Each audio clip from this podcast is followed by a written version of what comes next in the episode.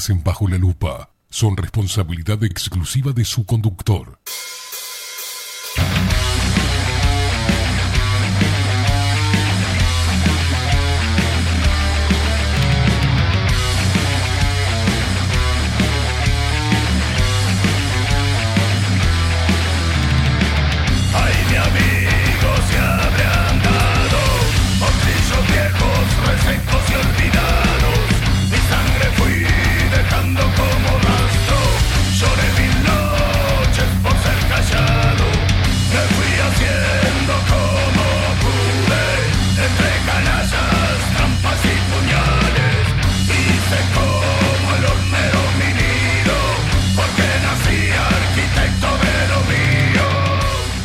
Muy, pero muy buenos días. Bienvenidos a un nuevo programa de Bajo la Lupa por aquí por bajo la lupa.uy. Más independientes que nunca.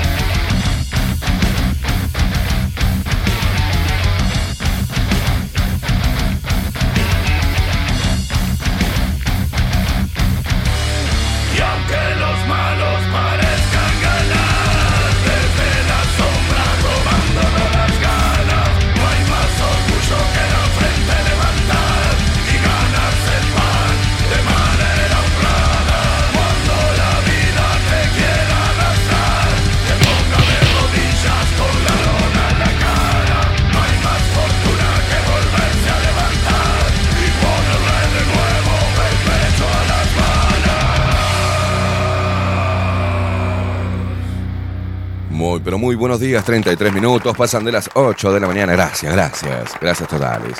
Aplauso para la gente de Malevaje que hizo, mis hermanos de Malevaje que hicieron esta cortina especialmente para el programa. Espectacular, ¿eh?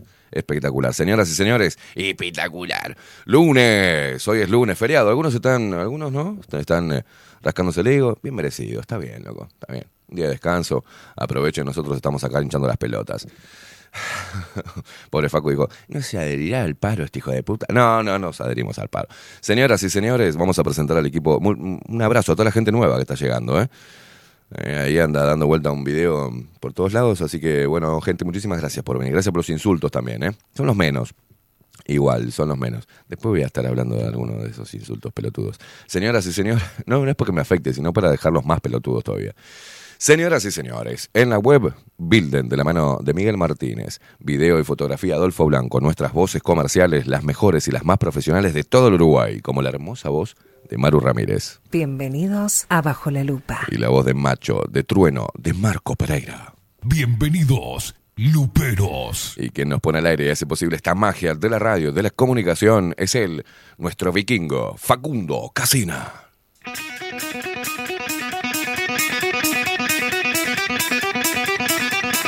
Nuestro marsupial del demonio.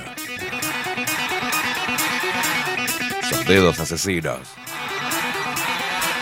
Deditos.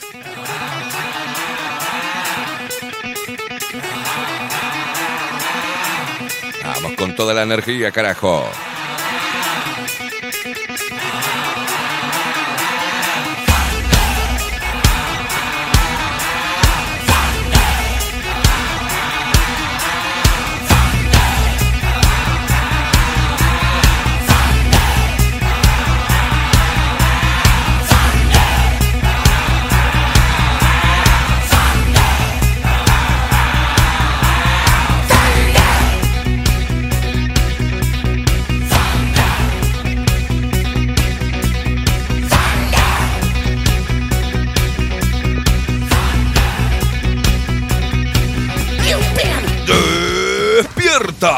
Uruguay con todo el rock de Bajo la Lupa por aquí por bajo la. Más independiente que nunca, carajo.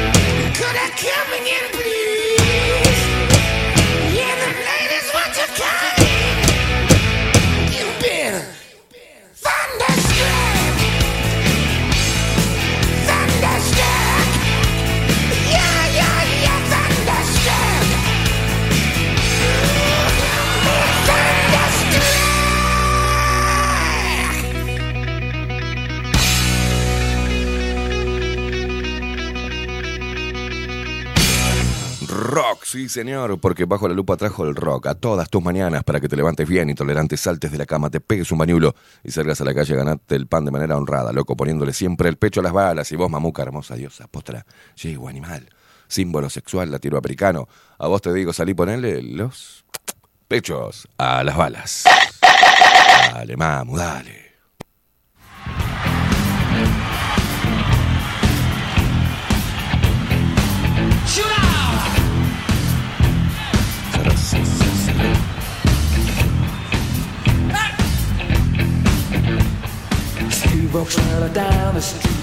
Se despierta todo el país, carajo.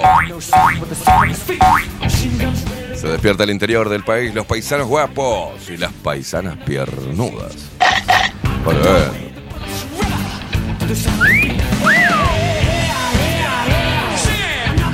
Se despiertan nuestros hermanos argentinos, carajo, que tengo mi corazón ahí partido, ¿eh?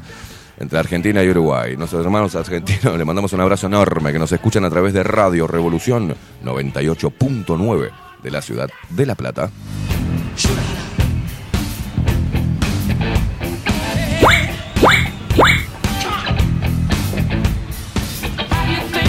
Lo que pasa que que los más allá si nos hermanaban un montón de cosas, ahora esta este letargo neuronal de la masa eh, también nos emparenta, ¿eh?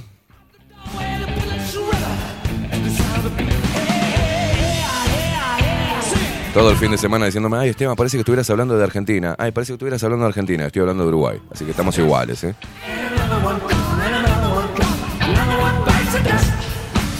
Así como el dominio es mundial, la pelotudez es mundial. La cobardía es mundial. El fanatismo ignorante también es mundial.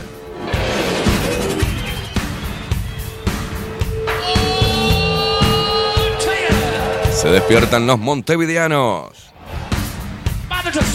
Se despiertan los locos hermosos que andan desparramados por el mundo y nos escuchan y nos ven a través de nuestro sitio web, bajo la lupa.uy. Y también interactúan con nosotros a través de el stream. ¿eh? En- acá, sencillo, boludo, en, en Twitch. ¿Dónde vas a ir? Twitch, bajo la lupa guion bajo uy. Ahí interactúa con nosotros, loco.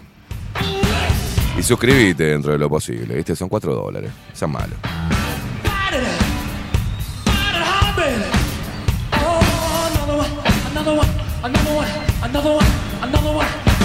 La suscripción, y vos también, mamu, ¿eh? La suscripción a- para seguir promoviendo el micrófono libre y la comunicación independiente sale menos que, no sé, que una sombra. Menos. Menos que una sombra, ¿no? Para ponerlo en... No tengo ni idea cuánto está la sombra, pero no creo que valga 160 mangos, ¿eh?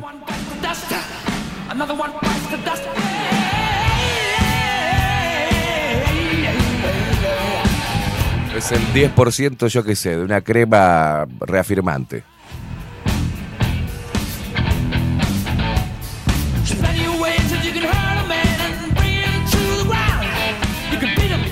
Nos seguís a través de todas las redes sociales, arroba bajo la lupa uy, en Instagram, en Twitter, en Facebook, en Wrecking Fur y en Jacking A mí también me seguís en todas las redes sociales y también en TikTok, arroba Esteban Caimada. Me encontrás enseguida.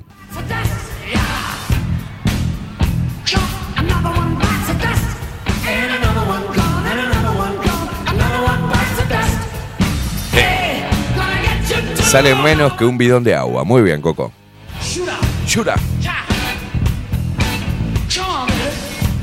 Te comunicas con nosotros a través de Telegram. No sé cómo es, bajate la aplicación, pelotudo. ¿ah? Entras a Play Store y te bajas este, Telegram. Y si no, también, eh, ya que entras a Play Store, te bajas nuestra aplicación.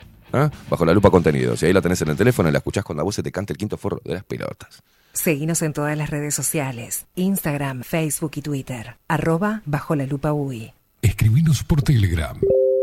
Arroba bajo la lupa UI. Es muy sencillo.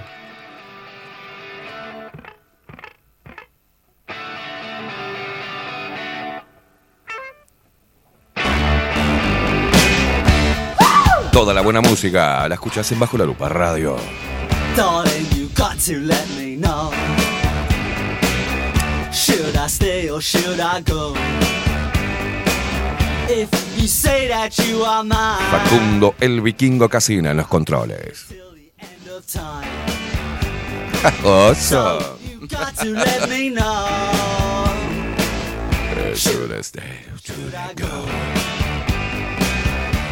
Hermosa mañana, ¿eh? Hermosa mañana, 17 grados, dice. ¿eh? Está nuboso pero despejadito. Mirá qué lindo sol ahí. Es hermoso nuestro país. Lástima a los uruguayos, ¿no? So if you want me off your back, well come on Ay, qué horrible como habla. Un, un periodista y un comunicador con esas formas. Sí, dale. Vos te la comés con cuchillo y tenedor, vamos, seguro. Ay, me como... Dale. Tarraca. Ah, Caimada, es, eh, Caimada promueve los masones. Caimada es un traidor, piensa que la tierra es redonda.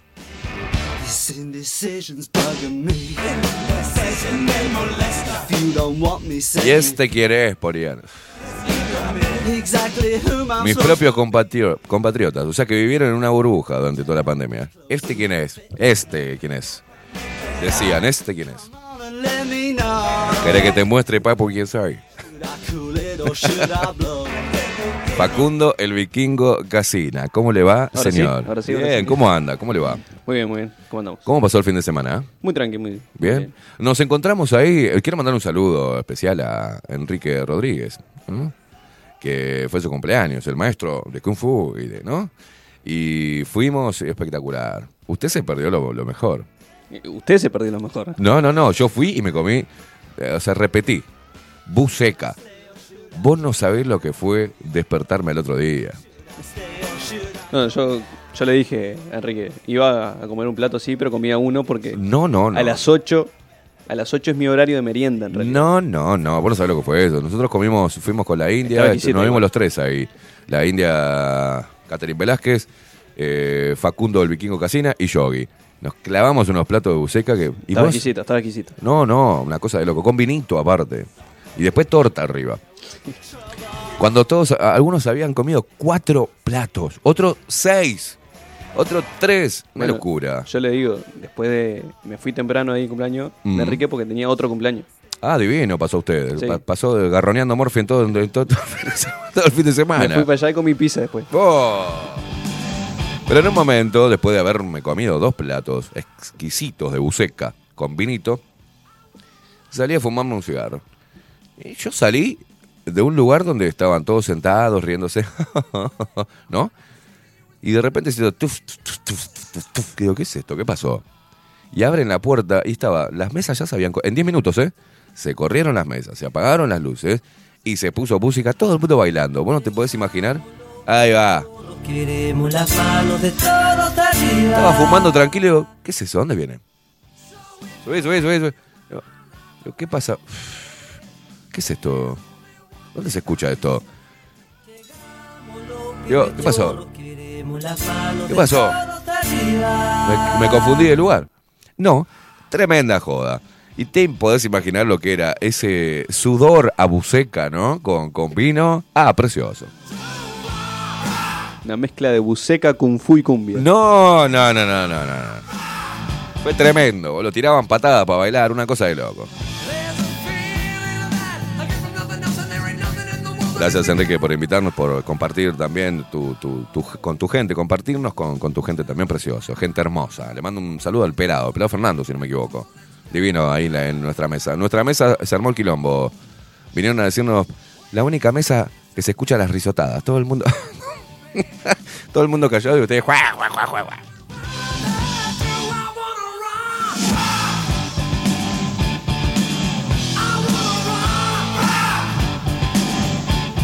Gente hermosa. Y por ahí vimos a Silvia también. Tirando pasos prohibidos, una cosa hermosa.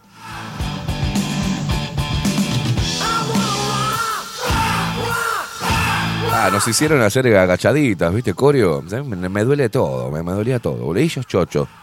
60 años, 70 años. Una viejita de 80 pirulos saltando y bailando como una cosa impresionante.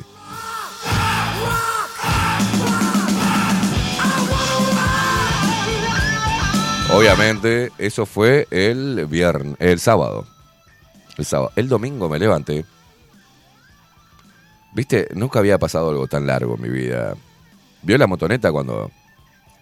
Más o menos hice como 3 kilómetros en motoneta. No, no, no. Porotos, garbanzo, tenía de todo, tenía eso. un- una, inyección de calorías. Qué manera, parecía un- una moto que fallando, parecía. No modera, no modera. No modera, no modera. No, no me moderaba la moto el otro día. Me desperté destapado, se ve con uno, voló la, voló la sábana y voló el cubre, cubrecama, ¿no? Una cosa de loco.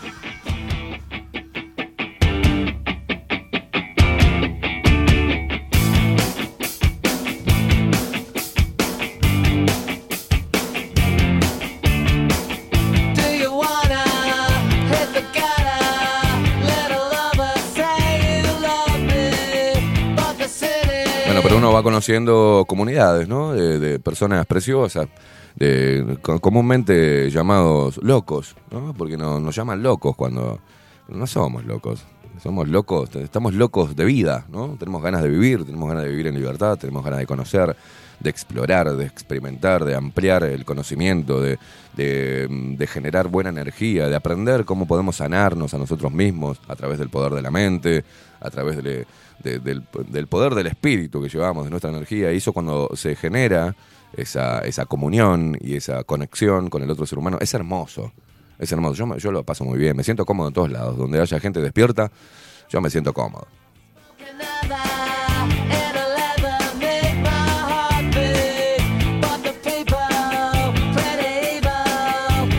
Toda una tribu de guerreros había ahí, ¿eh? Metralleta caimada. Me dice, ah, bueno, sabés lo que era.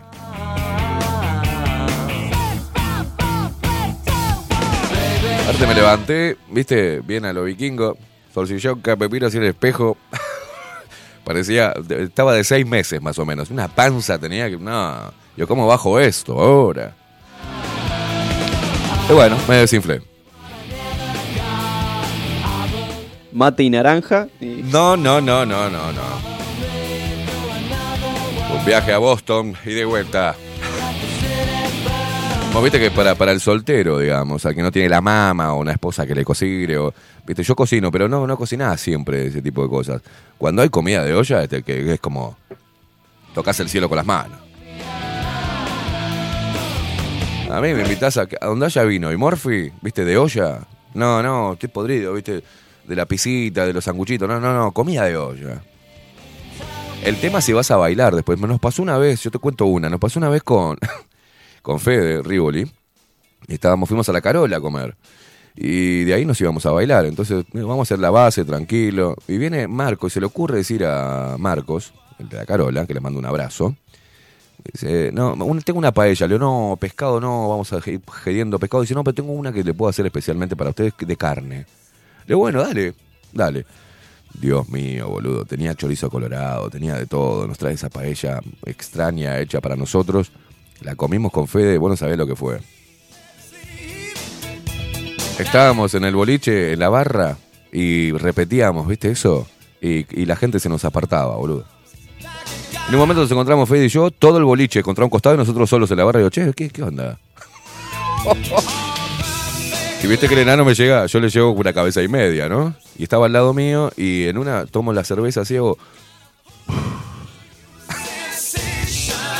Lo miro y me estaba haciendo diciendo, no, hijo de puta, qué horrible. No, no, bro, casi me muero. Le lloraban los ojos, no, no, no. ¿Qué íbamos a besarnos? Entre nosotros íbamos a besarnos, no, imposible. No ganamos nada esa noche, me acuerdo. Estábamos todos re lindos, perfumaditos, todo acomodaditos. No, no, no se nos acercaban ni las moscas, boludo. Gracias, Marcos, por cagarnos la noche. No, volvimos en pedo abrazados los dos. Vámonos a los eructos limpios, ¿no? Una cosa de loca. Asqueroso, asqueroso. Coman livianito cuando salen a bailar, boludo.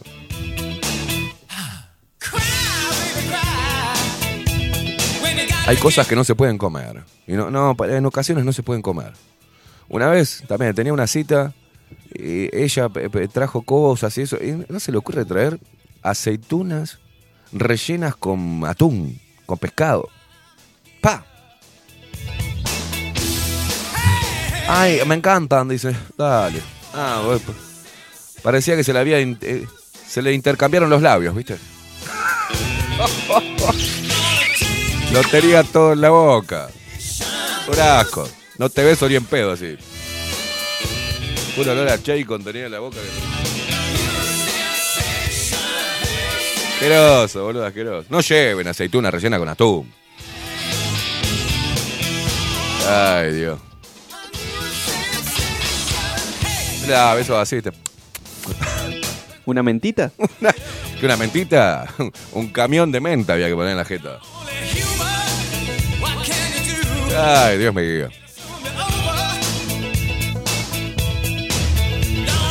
Bueno, la gente que se comunica a través de Telegram, eh, los loquitos, los loquitos luperos. Ana Carela que dice buenos días, buen lunes, se los quiere, gracias, guacha.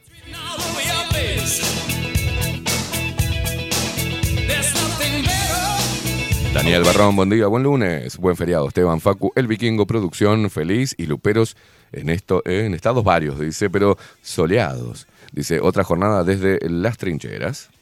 Él no manda nunca un mensaje común, Daniel. Lo firuletea, Daniel, ¿viste? Lo hace... Nunca, buen día chicos, ¿cómo andan? No, no. Buenos días, estimados del no sé qué, del sol, de la luna, el. ¿Qué lo parió? Alejandra dice buen día, Esteban y Facu, buen comienzo de semana, acá laburando. Bueno, así, así me gusta, ¿eh?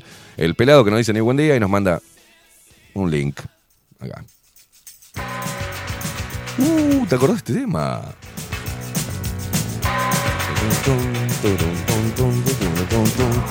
Estefanía Montiel, dice, hola, buen día- buenos días. Pará que le voy a mandar audio, mirá.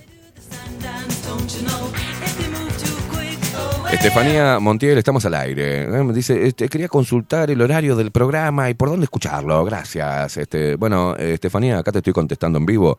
Es fácil. Hace como tres años y pico que repito la misma mierda todas las mañanas. ¿Te pensás que me gusta? ¿Te pensás que me gusta? Bajo la lupa.uy nos echaron de todas las radios, nos sacaron de lo institucional por, por decir las cosas que decimos y utilizar el vocabulario soez que utilizo yo en crítica contra el sistema, desde adentro del sistema. Y no, para ellos no funcionaba eso, me echaron de todos lados. Pero ahora estamos de manera virtual, creamos nuestro propio medio de comunicación y se llama Bajo la Lupa Contenidos. ¿Dónde nos encontrás? Bajo la lupa.uy en Google. Ahí nos encontrás, entras a la página y la seguís, hermana. Y ahí tenés el reproductor de audio y de video. ¿ah? Que te va, puedes escuchar o ver a través de Twitch. Te suscribís al canal o no te suscribas, pero seguinos a través de Twitch bajo la lupa, guion bajo uy, y ahí nos estás viendo en vivo. Mira, hola, hola, iba a decirle pelotuda, pero no tengo mucha confianza. Hola, Estefanía, ¿cómo te va? También, ¿sabes por dónde? Por Spotify nos encontrás después que termina el programa, escuchás los programas on demand. ¿ah? Y después también, ¿sabés lo que te damos otra oportunidad? Va, espera, entra a Play Store y te bajás, te descargas en tu teléfono la aplicación de Bajo la Lupa Contenidos. Es muy sencillo y ahí la tenés y la, la apretás, la apretás, la apretás, nos apretás, nos apretás cuando vos querés escucharnos. ¿Estamos?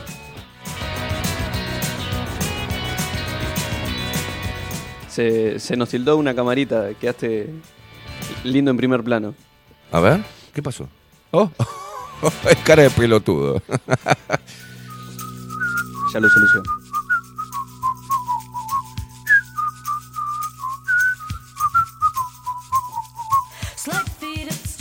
Ah, qué lindo que es estar con ustedes, ¿eh? la verdad. Disfrutando un cafecito jurado y un buen Philip Morris, carajo. Ay, qué asco, fuma en vivo. Ay, promueve, promueve el cáncer de pulmón. Me dicen los que se vacunaron con una, con una experimental, ¿eh?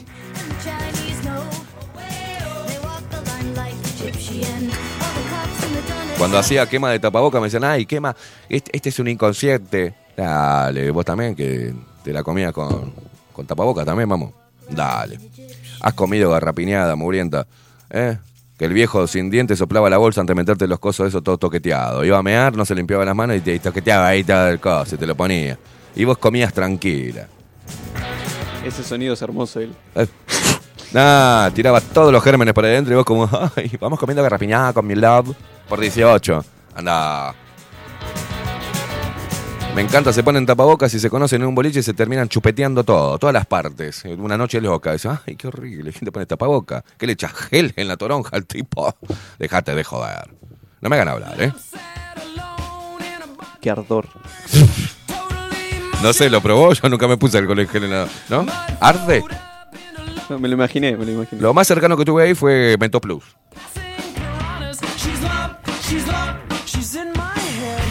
Te da como un frío, es como una cosa rara. Es como que te hagan a meter un cachetazo. Pará, pará, pará.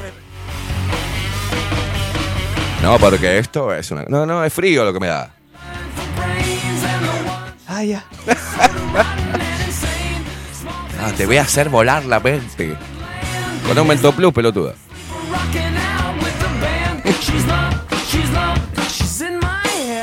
Ah, basta, es mucho para un lunes y muy temprano. Vas a ver las estrellas con el Mentos Plus. Se me vino el pingüino, me pegó un sopapo tre- tremendo, me pegó. Se me escarchó lo... ¿eh? Se me escarchó la escarapela. Ay, qué guarango. ¿Qué dice Anita? Dice acá, nadie fomenta el pucho, cada cual hace lo que quiere. Claro. Ana María y Aldo desde Pinamar, los viejitos guerreros, muy buenos días, gente querida, ¿cómo están ustedes? Un fuerte abrazo desde Pinamar, Ana María y Aldo. Tatito, ¿qué dice? Buen día. Eh, es por acá, Estefanía, que se les dice bien a los muchachos y al negro de mierda. Es por acá, sí. José Jardín, buen día, locura. Hoy desde casa me hice la rata. Muy bien, guacho. Ayer estuvieron compartiendo las dos parejitas hermosas, diferentes generaciones, pero una locura tremenda. José Jardín y Nelsie, ¿tá? y Alicia y Wilson eh, desde la casa. Ahí se comieron un asadito los hijos de puta y no invitaron. Ay, claro, pues un grupo selecto. Eh, ya, eso me pasó. Mira, mira, te voy a hacer ver las estrellas. Sacate ese mentoplo de la boca, estúpida.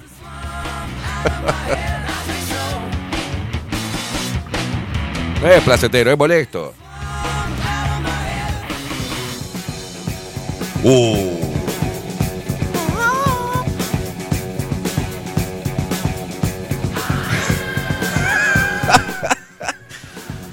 Pero Patri, ¿qué, qué, qué sos? eh, ¿Lesbiana? Dice, a mí me dieron una- un cachetazo una mina hace poco. che, finalizó el stream, se cortó de vuelta. ¿Qué onda, loco? ¿Qué está pasando con Twitch? Pero se corta y vuelve, Dios mío. Marcela, buen día. ¿ah? Dice, el fin de semana conseguí tu foto. Y se me manda esto. Ah, estás enojada porque te digo que sos un corcho. Te quiero, me pone. ¿eh? Ya volvió, se cortó el stream. Sí, claro que sí. Nelsi, Nelsi dice, eh, yo no quiero ser, pero Wilson no quiso invitarte. Me dijo. ¡Ah!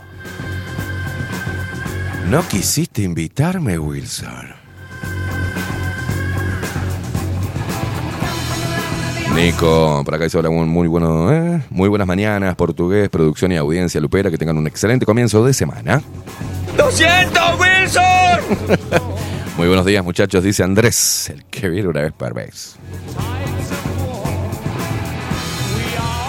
Muchas gracias a toda la gente nueva que está llegando. Lástima que Twitch está con ganas de hinchar las pelotas, ¿eh?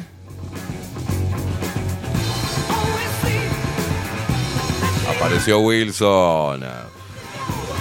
Dice Wilson, buenos días. Yo no quiero decir nada, pero Nelsi no te quiso invitar porque le dijimos con José que... Eh, que le comes toda la papa. No, no, no.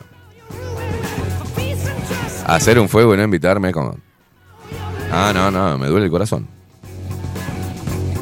Me duele el esternón. Vos sabés que si no fue la, no sé si fue la buceca o qué fue, pero me, estuve con un dolor acá en el medio del chope. Pensé que me iba a agarrar un bobeta el, el domingo, ayer. Tenía un dolor que no podía parar. Acá.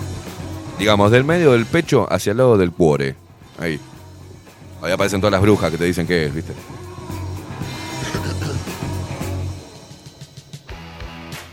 Ah. No es que tenga el corazón con agujerito. No seas tarado.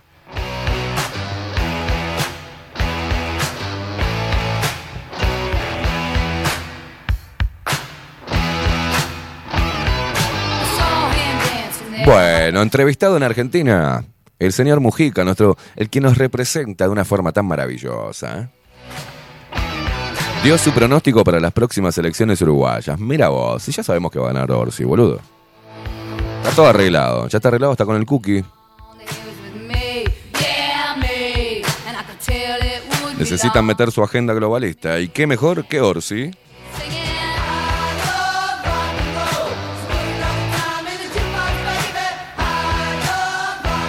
Brasil ya le regaló, ni bien con Lula, le regaló todo. La Amazonia se le regaló toda a Estados Unidos. Y acá te necesitamos a Orsi para que le regale, le termine de regalar todo el agua a Estados Unidos, ¿eh?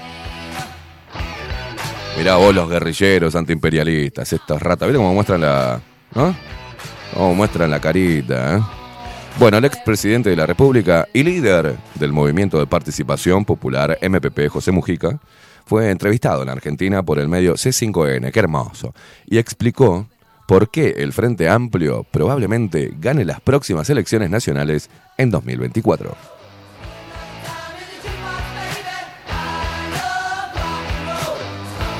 El exmandatario explicó que él está definido por el actual intendente de Canelones, llamado Orsi, a quien conoce desde que era botija. ¿eh? En este sentido, recordó que el departamento que gobierna es el segundo en población en el país, que estamos hablando de Canelones, ¿no? Y que es como si fuera un Uruguay, pero más chiquito. Eso es lo que hace el Frente Amplio con Carolina Cosa y Orsi. Tienen dos países aparte. Canelones es un país aparte de Uruguay y Montevideo es un país aparte de Uruguay. ¿Ah? Es eso. Ellos se piensan que son presidentes, no son intendentes, hijos de puta. No, pero son presidentes ellos. Y dijo lo siguiente, eh, nuestro representante maravilloso. Tiene todos los problemas el Uruguay, Canelones, oh. Turismo, industria, ganadería, fábrica, pero en chiquito. Estuvo 10 años en la Intendencia Canelones como secretario general. Y hace casi 10 años que está intendente. Entonces tiene una gran experiencia de gobierno. Apuesto por él. Pero cualquiera fuera el candidato del frente, nos va a tener formando atrás. Llegó el momento del cambio. El tiempo es hoy. Ahora. No, no, no. No esperar más. Es hoy. Yo lo voy a votar. Ah, ¿Y vos? también. En estas elecciones votan a 123. Ah, Votá el maneco. vota el maneco. Esto fue furor en las elecciones pasadas, ¿no? En la del 2000. Pará, en las elecciones pasadas fueron. Sí. Vota el maneco.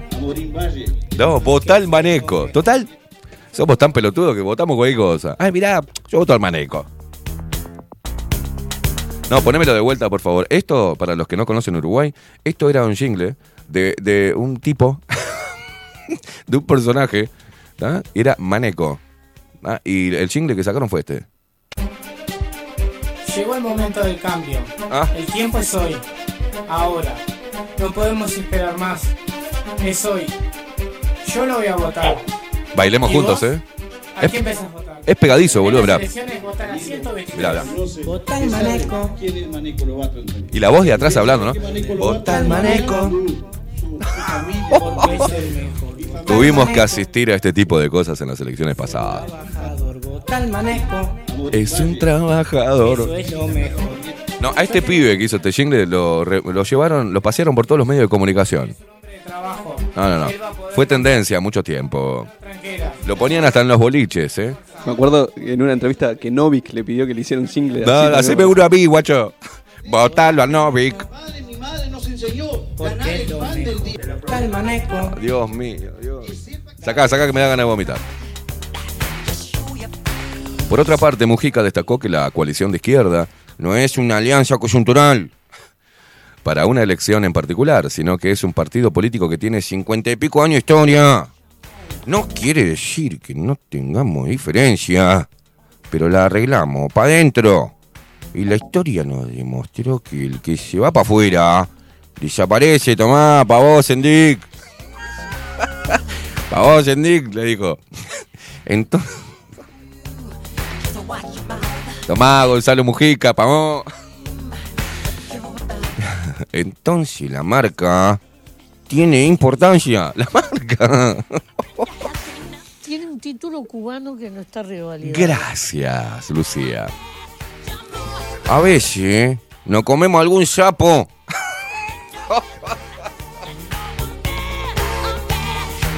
Y este tipo, este tipo nos va a representar a Argentina. ¿no? A veces nos comemos algún sapo, hijo. ¿Cuánto hace que no te comes un sapo? Dijo, a veces, bájame la música, ¿ah? pibe. Estás escuchando M24. A veces nos comemos algún sapo. Pero la unidad para nosotros, ¿no? Respetando la diversidad, es una cuestión estratégica. Por eso existimos y probablemente por eso vamos a ganar las elecciones. No me aplaudan. Tengo una enfermedad inmunológica. Está bien, Pepe, tranquilo. No me aplaudan. El país necesita de nosotros otra vez. Necesita más empleo público. Vender los recursos naturales. Instalar la idea de que precisamos un gobierno mundial. Los, los milicos tienen que aprender inglés. Porque tenemos que seguir abogando por un gobierno supremo mundial que nos enseña a usar las cosas en nuestro país. Por eso me fui a reunir con Soro, con Rockefeller y con el Bill Gates. Vamos a traer la, el, trajimos el faso, ahora traemos la carne sintética y que se pudran todos estos gauchos, todos estos burgueses de galera y botudo. Porque hay que ayudar al pobrerío, sacándole al que más tiene. Por- porque en Uruguay todavía, después de tanta riqueza que se llevan los cajetillas, sigue habiendo botija cagando en una lata. Hay que seguir usando dinero público para acomodar los compas. Yo cuando fui presidente de la República, metí a 70 mil.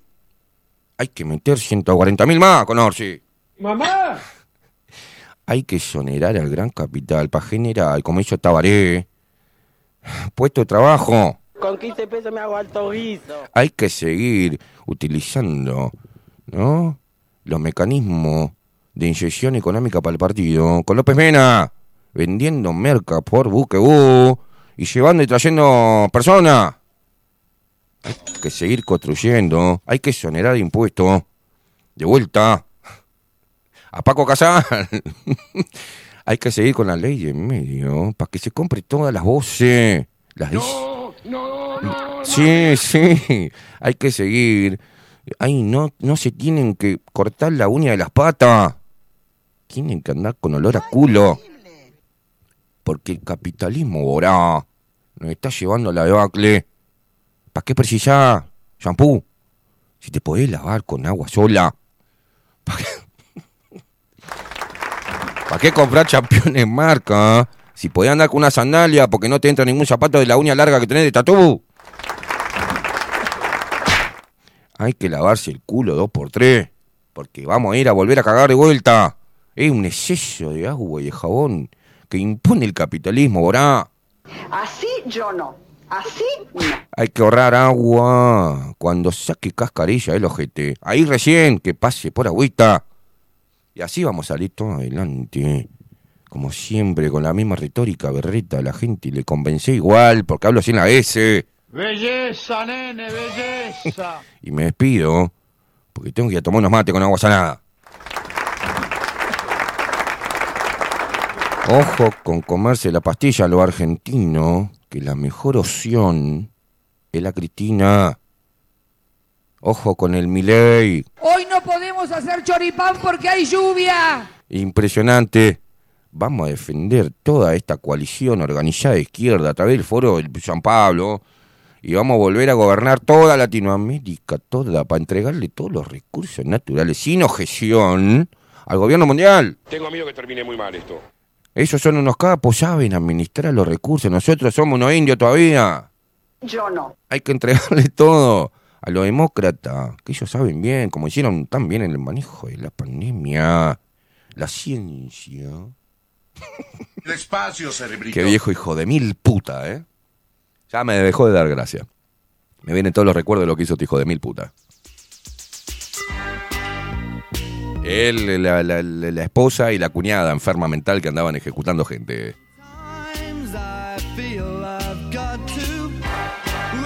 Pero hay gente que lo aplaude todavía.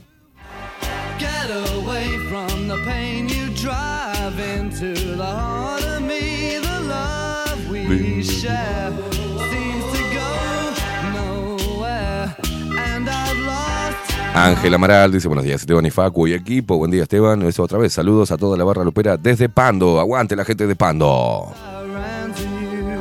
Dicen que en Pando el que no es puto pasa raspando. Yo vivía en Pando, ¿sabes cuántas veces me dijeron eso? Yo vivía en, en Barros Blancos y decía, me preguntaban, ¿dónde vivís? En Fango White. ¿Usted dónde vive? Usted no vive en Piedras Blancas, usted vive en... The Stone City. Ay, vean. White Stone. Buen día, Esteban. Perdón que te corrija. El problema del Pepe es inmunológico. Ah, perdón, perdón.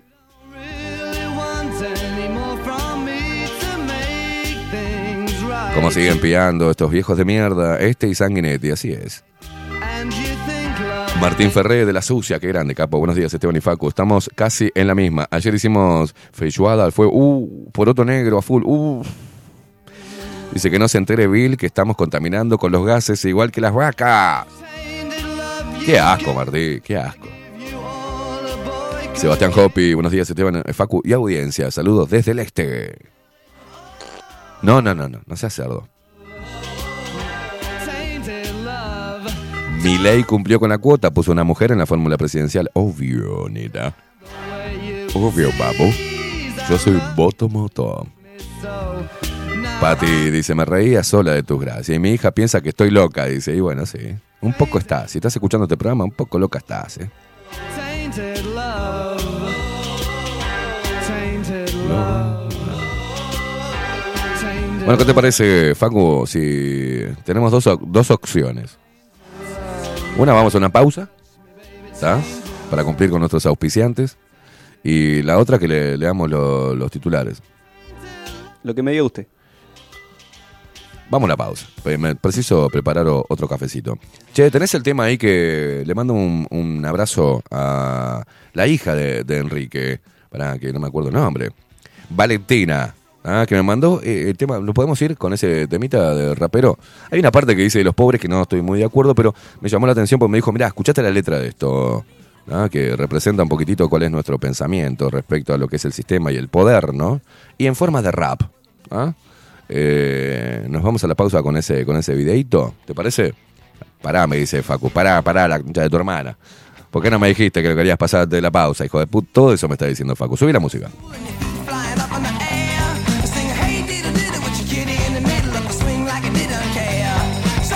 No, Gabriel dice, me- buen día, me sumo eh, al saludo de la gente de Pando, dice, especialmente a la muda. No, no, no, no, no, no, no hablemos de la muda de Pando, por favor. Famosa ella por su... No sé, yo nunca, yo llegué siempre hasta la vía, ¿no? Después de la vía no, era un mundo aparte.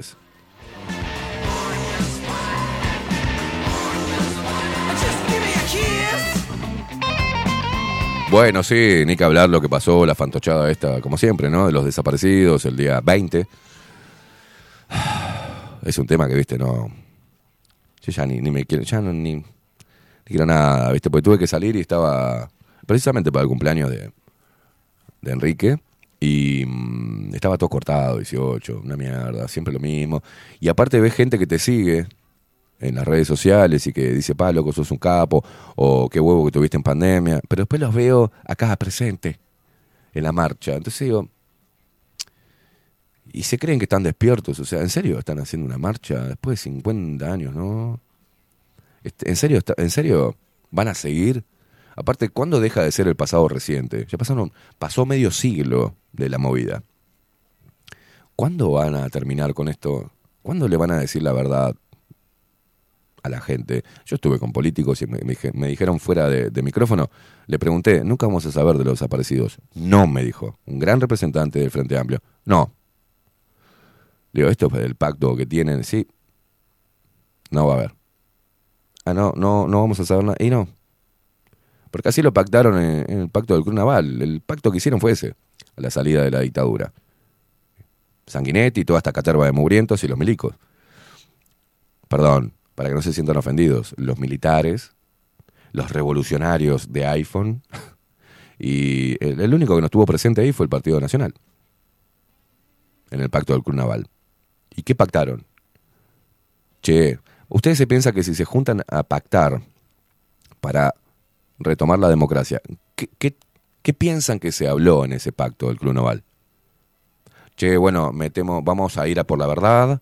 Yo me imagino a la gente estúpida, ignorante y fanática, que no quiere, que no quiere pensar que estuvieron ahí en ese pacto del Club Naval, estos mugrientos que ahora son los que fogonean verdad y justicia, ¿no? Estuvieron ahí ellos. ¿Y qué te pensás que fueron a pactar? A ver, la pregunta es, ¿para qué se generó una reunión de ese tipo que luego terminó y derivó en la democracia, con el arreglo de que el sejudo sea el hombre de la democracia? ¿Qué te pensás? Que dijeron, no, vamos a... El pacto es que vamos a ir con transparencia y toda la verdad para decirle al pueblo y que el pueblo pueda... En serio. Lo que dijeron, mirá, acá a este sorete lo metemos, a este también, este chivo expiatorio también, aquel también, aquel lo bajamos, pero lo demás queda... Lo que pasó, pasó, ¿no? Se dijeron, sí, sí, sí, lo que pasó, pasó. ¿Quieren la, no? Volvemos a la democracia, pero... Toma, esto es la cultura para vos, vos quedate con, la, te- con toda la cultura, con la educación, con los sindicatos, yo me quedo con esto, a mí déjame con la forestación, déjame con los puertos, vos agarrá para aquel lado que no pasa nada. Entre ustedes van a servir para generar estupidez cultural en las personas, de la búsqueda estúpida de justicia. Y nosotros nos encargamos de mover los hilos económicos del país. Y ustedes son oposición. ¿Le parece? Nos parece bárbaro, dijeron. Nos parece genial. y ahí tapamos todo. Ustedes siguen fogoneando una parte de la historia que no fue así, le siguen mintiendo desde que nacen los, los chicos, ¿viste? Y ya está. Che, pero mirá que los desaparecidos, algunos no están desaparecidos. Uno está en, en Australia, el otro está en Croacia. Y bueno, igual, ¿quién se va a enterar? Si ya le cambiamos los documentos. O sea, tranca. Que la miren desde allá por TV, las marchas del silencio, ¿no? Pero ¿estás seguro? Sí, no se van a dar cuenta, el pueblo es ignorante. Ah, está. Y los familiares de que saben que no está desaparecido, ¿pueden, ¿pueden ir y con el cartelito? Sí, obvio, claro. Porque le vamos a dar plata para eso. Tranca, no hay problema. Bueno, dale, cerramos, cerramos, pactamos. Es un asco lo que pasó en el pacto del Club. Y la gente quiere pensar que, bueno, que no podía sufrir más el pueblo y que se juntaron para, para salvarnos de, una dictadura y que muchos eh, militares se arrepintieron. En serio, estudien, lean, comprendan lo que pasó después, de qué manera despuntó todo, qué es lo que se tapó, por qué llegan hasta cierto... ¿Por qué los 15 años de gobierno frente a Plitas tenían que haber mandado a todos los milicos en cana, todos en cana? Y no pasó. Un poquito por acá, lo de Gabazo, lo de esto, pues no pasó. No pasó. Siguen con la falsa oposición de que los quiero. Mujica dijo: No quiero viejos en cárcel. O sea que lo mismo tenían que ir a la casa. ¿Y para qué? Para que la parte baja de, de- de la militancia empezaba a decir: eh, justicia, justicia. Y de vuelta, y dale con la marchita.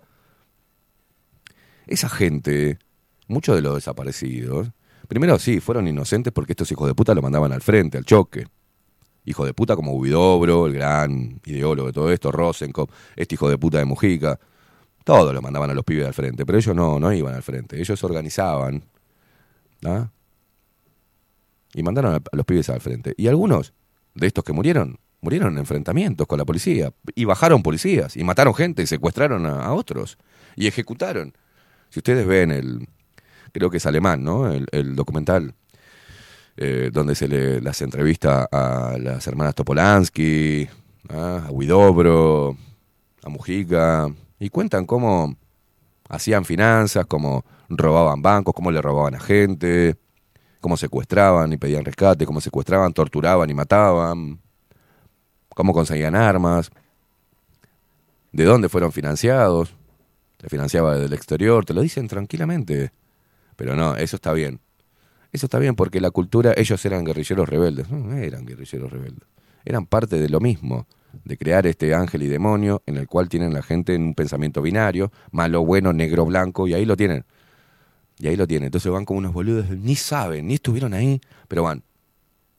Porque tenía un tío que fue, eh, o un abuelo, o el tío que fue desaparecido por los milicos, y yo, sí, pero ¿qué hizo tu abuelo, tu tío? A ver, por la cantidad de desaparecidos y la población entera, ¿qué hizo? ¿Qué hicieron? Es lo mismo que yo salga todos los días a tratar de ajusticiar gente y en algún momento me van a bajar, me van a matar. O si yo estoy afanando, en algún, en algún momento voy a ir en cana. Ahora, si yo trabajo, no afano, ni quiero matar a nadie, y no ando con, con un fusil matando gente, que yo creo que hay que ajusticiar, como dicen ellos, y hay que ejecutar, no me va a pasar nada. Y estos rebeldes que andaban ahí este, y que andan con la margarita, fueron los primeros que se vacunaron, porque he visto varios de ahí, del Instagram, que ponen la margarita, que se vacunaron y se quedaron en casa y usaron tapaboca y cerraron el culo, no dijeron nada. Estos rebeldes. Porque claro, como en su cabeza estúpida, embotada y retrasada mental, ellos identifican al enemigo que pueden ver. Y durante toda la vida le han puesto como un lavado de cerebro que el enemigo es algo que viene con traje camuflado. Eso es la dictadura. Todo lo demás no, porque si viene con una túnica blanca no es dictadura, es ciencia. Y, y, te- y tenemos que hacerle caso a la ciencia, guacho. No, ignorantes de mierda. O sea, fíjate quién está hablando, para quién trabaja, quién lo promueve, dónde se ubica después, para qué tipo de proyectos colaboró, qué, de dónde viene la guita que lo financia. Date cuenta un poco. Es simplemente atar un poquito de cabos para darte cuenta que no tenés que creerle a estos hijos de puta. No, pero si viene, si te dicen que te van a meter un palo en, en el hoyo y que vos te tenés que quedar en tu casa porque tenés que salvar la vida de los demás y te tenés que meter tres vacunas o tres, cuatro o cinco inyecciones experimentales para salvar a otros, nunca había visto, ¿no? Algo igual. Yo tengo, no estoy enfermo, pero tengo que meterme algo experimental para salvar a los demás. ¿Y quién me salva a mí de ese, de ese experimento? Y ahí fueron. Y ahí fueron a hacer marchas con tapabocas a un metro medio de distancia. La estupidez más grande del mundo, los rebeldes. Pero no identificaron que era dictadura. ¿Por qué? Porque eh, no venía con... Si ese médico hubiese sido un militar, ahí sí se hubiesen dado cuenta de lo que era esta dictadura, que también vino de parte de inteligencia militar. Si no, fíjense lo que estaba financiando el DARPA, desde, mientras que estaban hablando de- del Frente Amplio de Coso, manga de uruguayos de mierda, o sea, y era lo que estaba financiando y lo dijimos en el programa, te mostramos, es público. Hace años que viene el DARPA, inteligencia militar estadounidense, viene mm, financiando experimentos de ARN mensajero porque intentaban cambiarle el ADN a algunas especies para que dejaran de ser pandémicas, como el mosquito, eliminar la malaria. ¿Entienden? Y vienen trabajando y invirtiendo billones de dólares para eso. Pero no, vos en tu cabeza no podés, no te puede entrar la idea de que toda esta pandemia fue orquestada, de que algo oculto hay en los líquidos experimentales, en las vacunas. Si no, no se estaría muriendo tanta gente. Para mí he llegado a la conclusión que es como un activo, como un activador. Porque hubo gente que estaba bien, pero que se vacunó y ahora tiene un tremendo cáncer, ahora tienen problemas en los pulmones, ahora tienen problemas en la sangre, o tienen problemas en el hígado. le empezó a surgir todo. Es como si te inyectaran sida. Te baja todas las defensas. Y algunos boludos que dicen, yo me di tres y no me pasó nada. Y sí, de repente te dieron un placebo, porque en los experimentos, digamos, en los ensa- ensayos clínicos se le da a una cierta, a una porción, del- ¿no? De, de personas, a una X cantidad de personas se le da el líquido experimental y a la otra un placebo. ¿ah? Y no le dicen qué es lo que tiene. Bueno, hicieron eso, pero a cara descubierta y con la, y con la gente que iba corriendo a intentar salvarse. Cuando puse un tuit que los argentinos están en la misma, son una manga de ignorantes también, porque lo que hacen, no se dieron cuenta que este virus era político, porque se metió, se instauró un montón de cosas que vos pensás que, que no jamás se podían instaurar y se instauraron. Tipo 1984 de Orwell. La policía del pensamiento, el Ministerio de la Verdad, todo eso se instaló con los fact-checkers, con la censura. Sigue habiendo. Nosotros estamos acá porque nos sacaron de lo institucional por decir ese tipo de cosas y por señalar eh, los riesgos y por no promover las consignas del sistema, porque van en detrimento siempre del ser humano, del individuo. Y abogamos por la libertad acá. Y bueno, es lo que está sucediendo. Los argentinos diciendo que, echándole la culpa a Cristina Kirchner y a su presidente de mierda que tiene ahora, el macaco de Cristina, Alberto Fernández, de que ellos permitieron que hubiese vacuna, eh, vacunados VIP. O sea que la gente de plata accedió más rápido a la inmunización y por eso no se murió. Y que se murieron 130.000 personas por culpa de las malas políticas de, de Macri o de no sé quién. no, de Macri no, de Cristina. Porque no compró a tiempo las vacunas. Entonces hubo gente que se quedó sin el milagroso eh, eh, medicamento que te inmunizaba y te mm, alejaba de la muerte del COVID-19. Un virus que tenía el 0,02% de letalidad, o sea, una estupidez. Una locura. Era más riesgoso el líquido experimental por el índice de efectos adversos que la letalidad del mismo, del mismo virus. Y puse que a los números se moría más gente de gripe, es más alto el nivel de muerte por gripe que por COVID-19.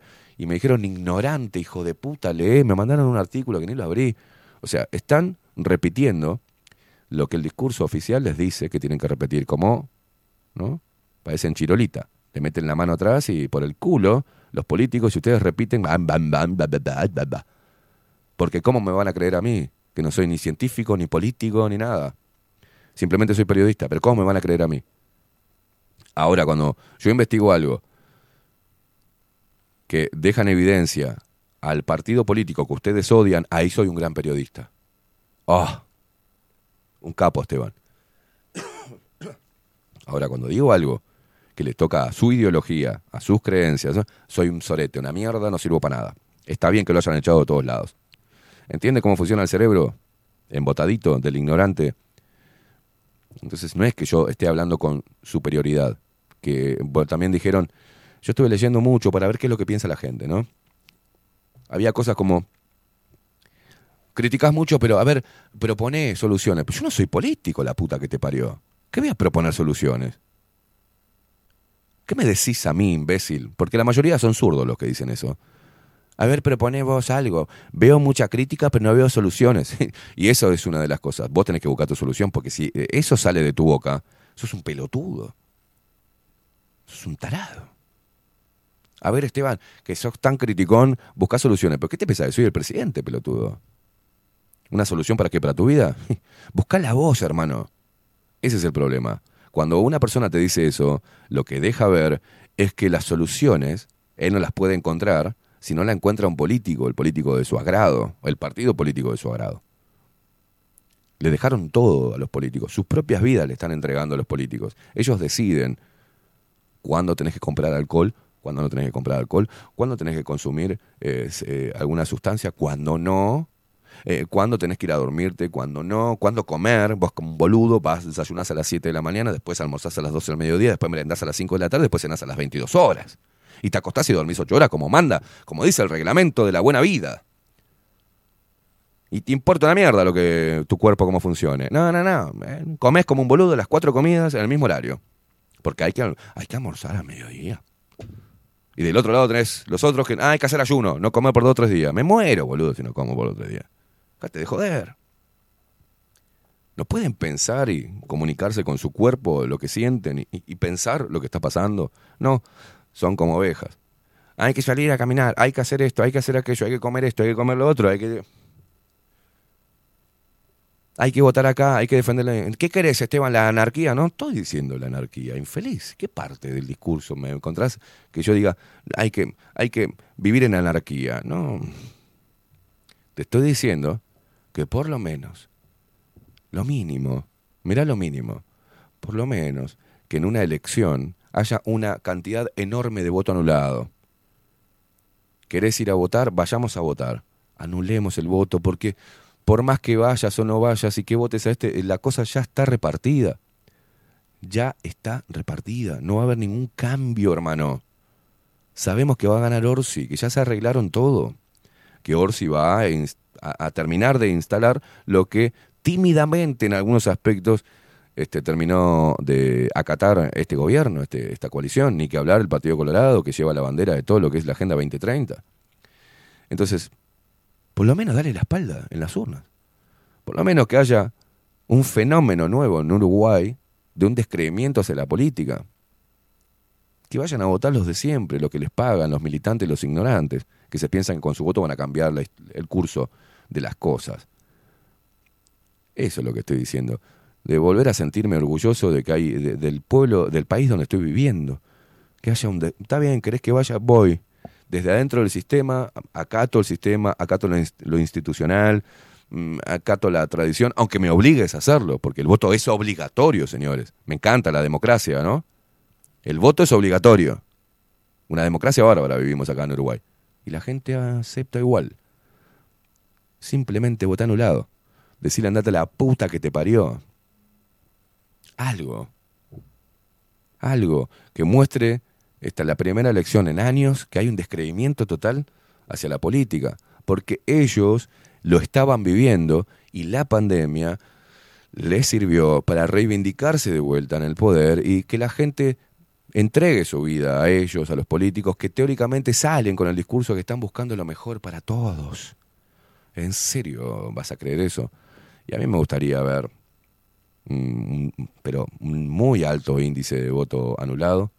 Y es una forma de, de enviar un mensaje sin quemar nada, sin quemar el palacio, sin, sin trancar todo, sin joder a los demás. ¿No? Hay que ser empático y hay que pensar en los derechos de los demás. O sea, no vamos a quemar el Palacio Legislativo. No vamos a matar a nadie como hicieron los guerrilleros. No vamos a atentar contra la democracia hermosa que tanto, tan, tanto la abrazan los tibios. Pero por lo menos no voy a dejar nunca de criticarlos. Alguien tiene que criticarlos. ¿Qué vea? ¿Los voy a aplaudir? ¿Ustedes quieren que aplauda a los representantes del partido que ustedes son adeptos? ¿En serio? ¿Quieren que destaque la buena tarea de Orsi? ¿La buena tarea de Carolina Cose? ¿La buena tarea de el presidente Luis Lacalle Pou? ¿La buena tarea de Álvaro Delgado? ¿La buena tarea de Antía Maldonado? ¿En serio? ¿En serio quieren que haga eso? ¿Que destaque las cosas buenas que hizo el gobierno? Este gobierno. ¿Quiere que destaque las cosas buenas que hizo el Frente Amplio? No escuchan ustedes. No escuchan. Solo escuchan lo que quieren escuchar. Y lo que su cerebro está programado para escuchar y para repeler. Cualquier cosa que vaya en contra de sus creencias, automáticamente lo escupen, lo insultan, lo empiezan a inventar conspiraciones de lo que soy, a quién obedezco, que soy, estoy haciendo los mandados a Luis Lacalle Pou, que pertenezco a un cónclave un poco más de gracias por la importancia que me dan, pero no es por ahí. Soy totalmente libre, independiente, soy subjetivo, claro que soy subjetivo. Soy antimilico, fascista y anticomunista, berreta de mierda. No me gustan. No me gusta. Soy, no tengo afinidad por ningún partido político, aunque me, haya- me quieran meter con los libertontos, ¿no? Tampoco. Tampoco. Abogo por emprender. Si esa bandera lo lleva eh, los libertarios, bueno, buenísimo. Yo abogo por emprender, porque en realidad es lo que necesita el país. Emprendimiento, gente con, con valores, con esfuerzo, con dedicación, con constancia, gente con huevos, guerreros, que no se dejen manipular por, por el sistema, que utilicen el sistema, las herramientas que tiene, porque tampoco te puedes ir a vivir al medio del campo, porque para mí es cobarde eso. Irte a vivir a una isla, ¿viste? Para mí es muy cobarde. O sea, ah, me voy. Me voy y vivo de la caza y la pesca. ¿De qué vas a volver? Millones de años para atrás.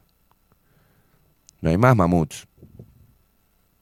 Estamos acá, estamos en la Matrix, hay que saber pelear adentro y ejercer nuestro derecho a hablar, a criticar y hablar como carajo se nos cante los huevos. ¿Quién dijo que es una mala palabra decirles hijos de puta a ellos? ¿Quién dijo que está mal?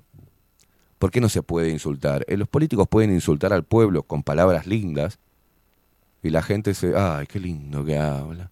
Te está diciendo que sos un imbécil y que va a hacer lo que se le cante los huevos y que va, va a hipotecar el futuro de tus hijos y tus nietos. Pero vos, él habló lindo y dijo, las nubes pasan, el azul queda, ay, ay, te tocó el corazón.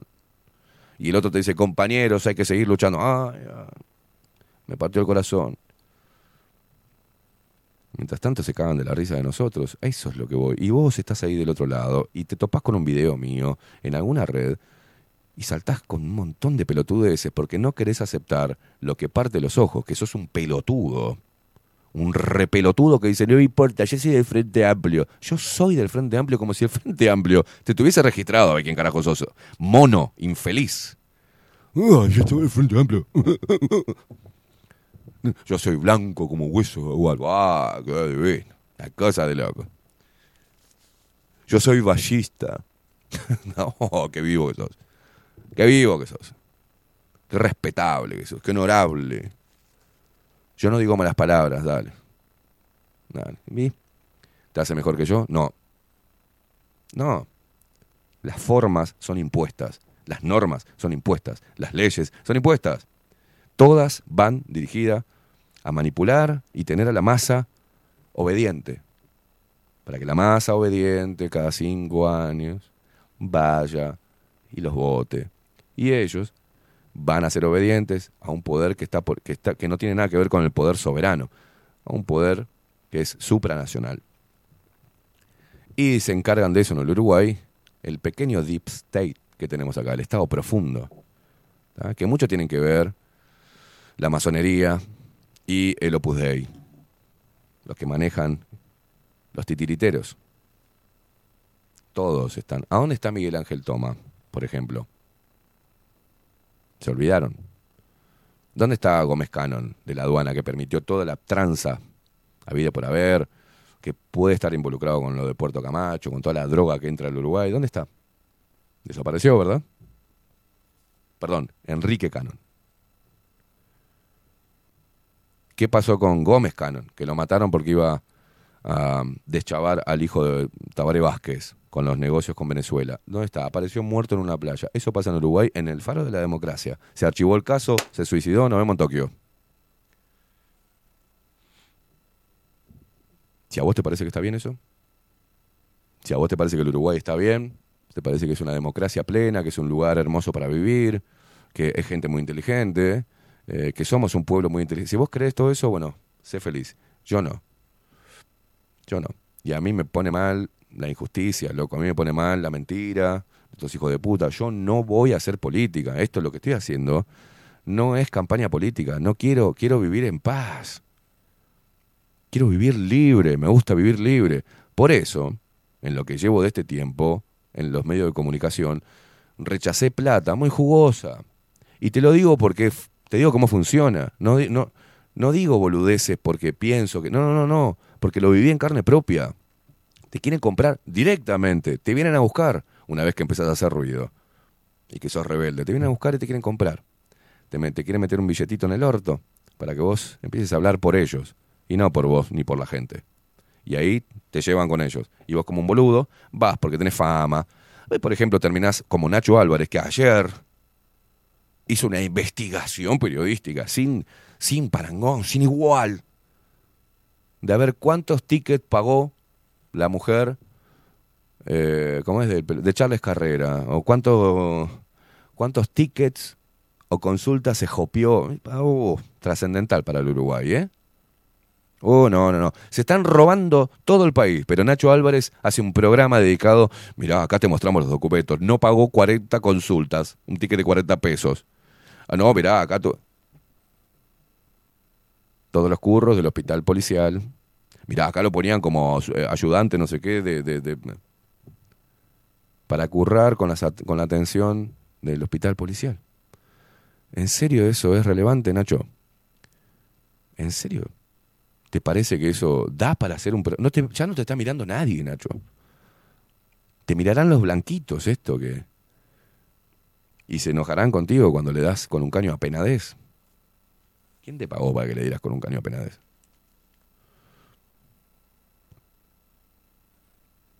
¿Quién está poniendo para que se le diera con un caño a Penadez? Culpable o no de lo que sea, pero... Qué raro verte tan ensañado vos, ¿eh? ¿Será que vos sos medio degeneradito también y te pone como loco que? Y eso pasa. Pasa ahora delante de la arena o el agua. Pasa. Estamos. Estamos pisando una reserva de agua dulce, creo que la más importante de Latinoamérica. Por eso están acá. Por eso hacen lo que hacen. Por eso nos quieren. Por eso nos visitan. Por eso nos ponen ahí.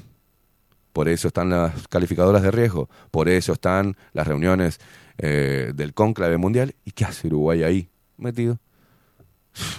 Y traerlo a estos pelotudos que tienen la reserva de, de agua dulce más zarpada de la Y son fáciles de dominar y son fáciles de corromper. Así que vení, vení, vení, Luis. Venga, la, la, vení, el, el- canciller, ven, venga para acá. Vamos a afanarle todo el agua a estos pelotudos. Y a través de la agenda, el que tenga, que se ose, y no la empresa de mierda que tenemos, sino el que ose, eh, hacerse su propio pozo y autoabastecerse de agua, y ahí va la intendencia para ver qué cantidad de agua tiene y por qué está usando ese agua, y de repente se lo restringimos. O en base a la eh, emergencia hídrica, nos expropiamos el pocito. Y bien, cosa totalitaria como los zurdos, ¿no? Porque hay muchos que están repitiendo que la ultraderecha es la totalitaria. ¿En serio? ¿En serio? No, no, leíste aunque sea un poquito. Bueno, no sabés leer, sos un pelotudo. Mira YouTube aunque sea. Hay algunos documentales muy lindos de lo que es el comunismo o socialismo instaurado de forma pura. Termina en un régimen totalitario. ¿Llevan prosperidad al país? No. No. Termina vendiendo todo. No. Eso es lo que no quiero. Y no soy ni de izquierda ni de derecha, soy libre, loco. Puedo en algunas ideas comulgar un poquito, allá también, por un lado, eh, sí, este- esto está bueno, esto también. Pero eso no me rige. Mira, esto acá no. Se produjo al esfuerzo de todo lo que estamos laburando acá. Y, la, constancia y las ganas de hacer eh, crítica abierta, sin miedo. Escuchaba algunos, eh, leía algunos mensajes de que si eh, yo digo eso, por ahí me bajan. ¿Quién te va a bajar? ¿Quién te baja? No estamos en democracia. ¿Quién te va a bajar? Bueno, es una pena. Que haya, igual me importan tres carajos. No me da lástima gente que pone lo mismo, desde diferentes perfiles, pero es el mismo a veces, y pone lo mismo. Hay tanto que criticás, buscás soluciones. Yo ya la busqué. Mi, mi solución la tengo. Te estoy diciendo que busque la tuya. Y, una, y el primer paso es no levantar la bandera de estos hijos de puta. Ese es el primer paso. Dejar de llamarte que sos de. Sos adepto a una idea y un formato preestablecido. No se te cae una puta idea nueva. Entonces, ¿qué, ¿cuán libre sos vos? ¿Y desde qué lugar criticás lo que hago libremente al micrófono? ¿Desde qué lugar? ¿Desde qué lugar? Si vos abonás a una idea que pergenió otro, no, no estás haciendo tus propias ideas, no estás llevando adelante tu propia filosofía de vida, estás hablándome de posiciones preestablecidas, anacrónicas, ya, legendarias, en la cual te paras, ay, hay que respetarlo porque es libertario, no es anti-zurdo, ay, guarda, guarda con los libertontos. Ah, no, yo soy zurdo, porque el Estado tiene que estar para que estos hijos de puta de los libertarios no, no hagan el, el capitalismo voraz. No hay que escuchar cada cosa. Buscando igualdad para los pobres, los pobres van a seguir siendo pobres en la medida que ellos quieran seguir siendo pobres. Pues yo fui pobre. No tenía para morfar y salí adelante. Sin hacer un colectivo, sin salir en la televisión llorando que no tengo para comer, sin este, andar pidiéndole cosas al Estado, que me... Salí laburando. Es muy fácil. Vos laburás, mejorás. Laburás, te capacitas, encontrás un laburo mejor. Mejorás tu condición de vida. Sin pedirle nada a nadie. Y en plena crisis, 2001, acá que todo el mundo se cagaba de hambre, a mí se me ocurrió la idea de yo no puedo quedar con esto. No sé, ¿qué es lo que tengo a mano? Un puesto de fruta y verdura. Y me rompí el ojete en ese puesto de fruta y verdura para darle de comer a mi familia. En plena crisis. Y andaba hecho un zaparrastroso porque no me compraba ni una alpargata, boludo. Y me rompí el culo. Iba al mercado de madrugada en bicicleta a buscar bolsas y atados de acelga que me faltaba verde fresco para tener verde fresco el otro día. Iba en bicicleta, bajo la lluvia, y me chupaba un huevo porque yo quería laburar y ganarme mi plata. Y no andaba tirado fumándome un tabaco diciendo, "Oh, esto tiene la culpa los burgueses, la tabona tiene... pro-". No, vos tenés, hermano, movete, move el culo. Estoy podrido eso, viste, pero bueno. Vamos a la pausa con este tema que me mandó la, la hija de, de Enrique, que está bueno.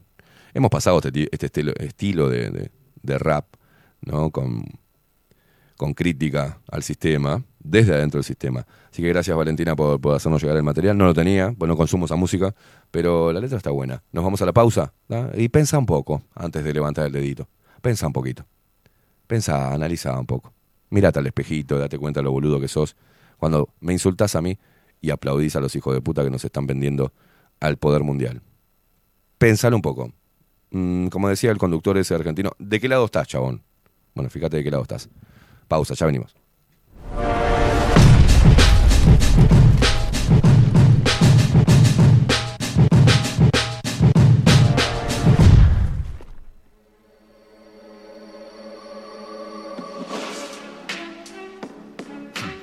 En ocasiones, lo que te apetece, es decir, lo que tienes en mente, dejar a un lado tu parte dialogante y paciente y soltar lo que sientes.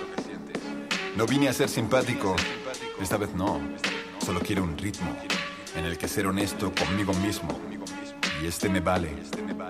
Detesto las banderas y sé que eso os molesta porque os han enseñado a creer que son las vuestras en vez de haceros ver que son políticas impuestas por esos que ostentan el poder a costa nuestra. Es duro luchar contra el sistema desde el sistema. Yo no sé disparar, yo escribo temas. Siempre va a haber quien tema enfrentarse a un problema. De ahí es que prefieran rezar y esperar a que otros resuelvan. Dicen, ok, tú hablas, pero ¿qué haces? ¿Qué pasa? ¿Que nos vale? Como si hablar como yo fuera fácil. No soy ningún mesías, soy un rapper y los rappers rapean. Dime con más sentido en sus frases. Si hay algo que me hace interesante es que en otras cosas no. Pero tengo razón lo importante. Ni el mundo, ni la paz, ni los recursos son de nadie. Por mucho que el fuerte tenga los tanques. Me cansa que me hablen de que hay que ser paciente y dialogante. De que hay que respetar las ideas y no alterarse. Yo no respeto a nadie que hable de resignarse frente al abuso. Escupo desprecio al matón de clase. No justifiques al que dispare. Es un cobarde. Las balas matan personas, no a los problemas. Lo saben. Quieren que creas que el pobre es culpable por pasar hambre. Merece esos muros y esos alambres. Yo digo que detesto las banderas y sé que eso os molesta porque os han enseñado a creer que son las vuestras en vez de haceros ver que son políticas impuestas por esos que ostentan el poder a costa nuestra. Es duro luchar contra el sistema desde el sistema. Yo no sé disparar, yo escribo temas. Siempre va a haber quien tema enfrentarse a un problema. De ahí es que prefieran rezar y esperar a que otros resuelvan. Veo desorden, válidos que se y gente mediocre que sale y se pone a dar voces. Defienden feroces las ideas que les imponen. Se creen que son suyas, se creen lo que oyen. Pobres, forofo de un partido político, estamos locos. Tenemos eso solo y regalas así tu voto. Así se ríen de nosotros, saben que somos tontos dispuestos a luchar para que ellos lo tengan todo. No, aquí me opongo y no sé cómo será, pero conmigo jamás. Podrán contar desde ya, hoy me declaro antisistema si el sistema es capaz de hacer y justificar que exista desigualdad. Hay tanto miedo en explorar otras opciones, de verdad, ¿qué es lo que puede pasar? Que vaya mal, venga ya. Lo malo conocido es malo y lo malo debe cambiar. Y si lo siguiente también es malo, se cambia y ya.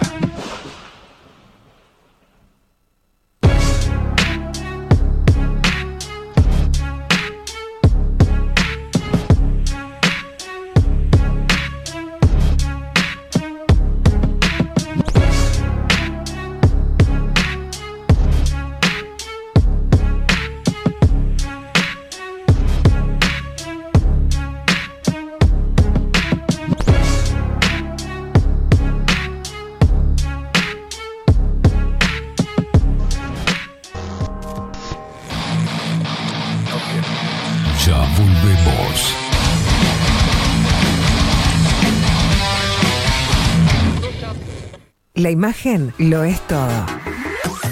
Adolfo Blanco, fotógrafo profesional. Una buena foto guarda tus recuerdos y también puede vender tus productos. Cobertura fotográfica de cumpleaños, bodas, eventos empresariales, retratos, books, fotos de productos, fotos para web. Fotógrafo profesional, Adolfo Blanco, 099 150 092. Mercado de Carnes La Vaquilla. Ofrece a sus clientes los mejores cortes y la mejor atención. Ventas por mayor y menor. Descuentos especiales a parrilladas, colegios y caterings. Envíos sin cargo. Teléfono 2-208-9877. Horarios de lunes a sábados, de 7 a 13.30, de 17 a 20 horas. El tierno sabor de nuestras mejores carnes a su mesa. Mercado de Carnes La Vaquilla. Avenida San Martín, 2555. Teléfono 2-208-9877. Envíos sin cargo.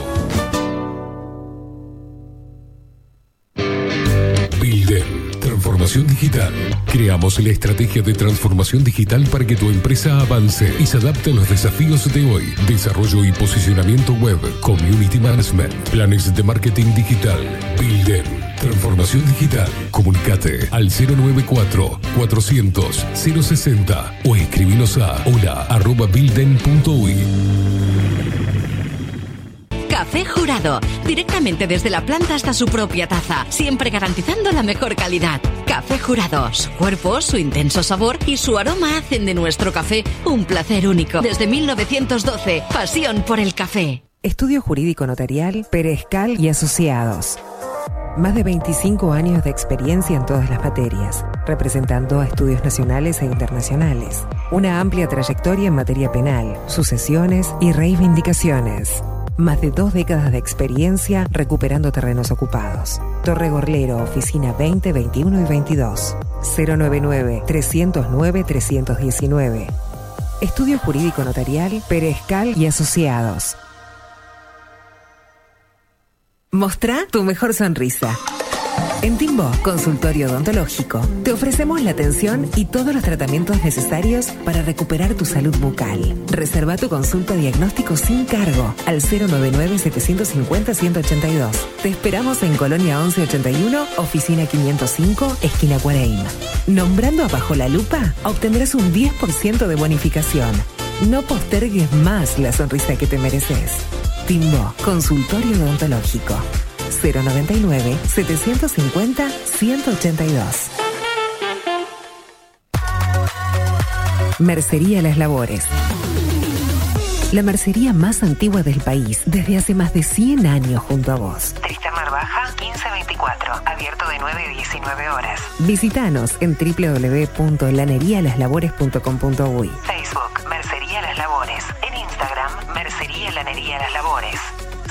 094-893-881. En artículos de mercería y lanería, lo que no encuentra aquí, no existe.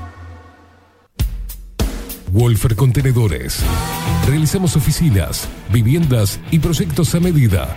En Wolfer Contenedores armamos el proyecto para tu vivienda con uno o más contenedores. Visita nuestro showroom en Ruta 1, kilómetro 155-500 y elegí tu vivienda.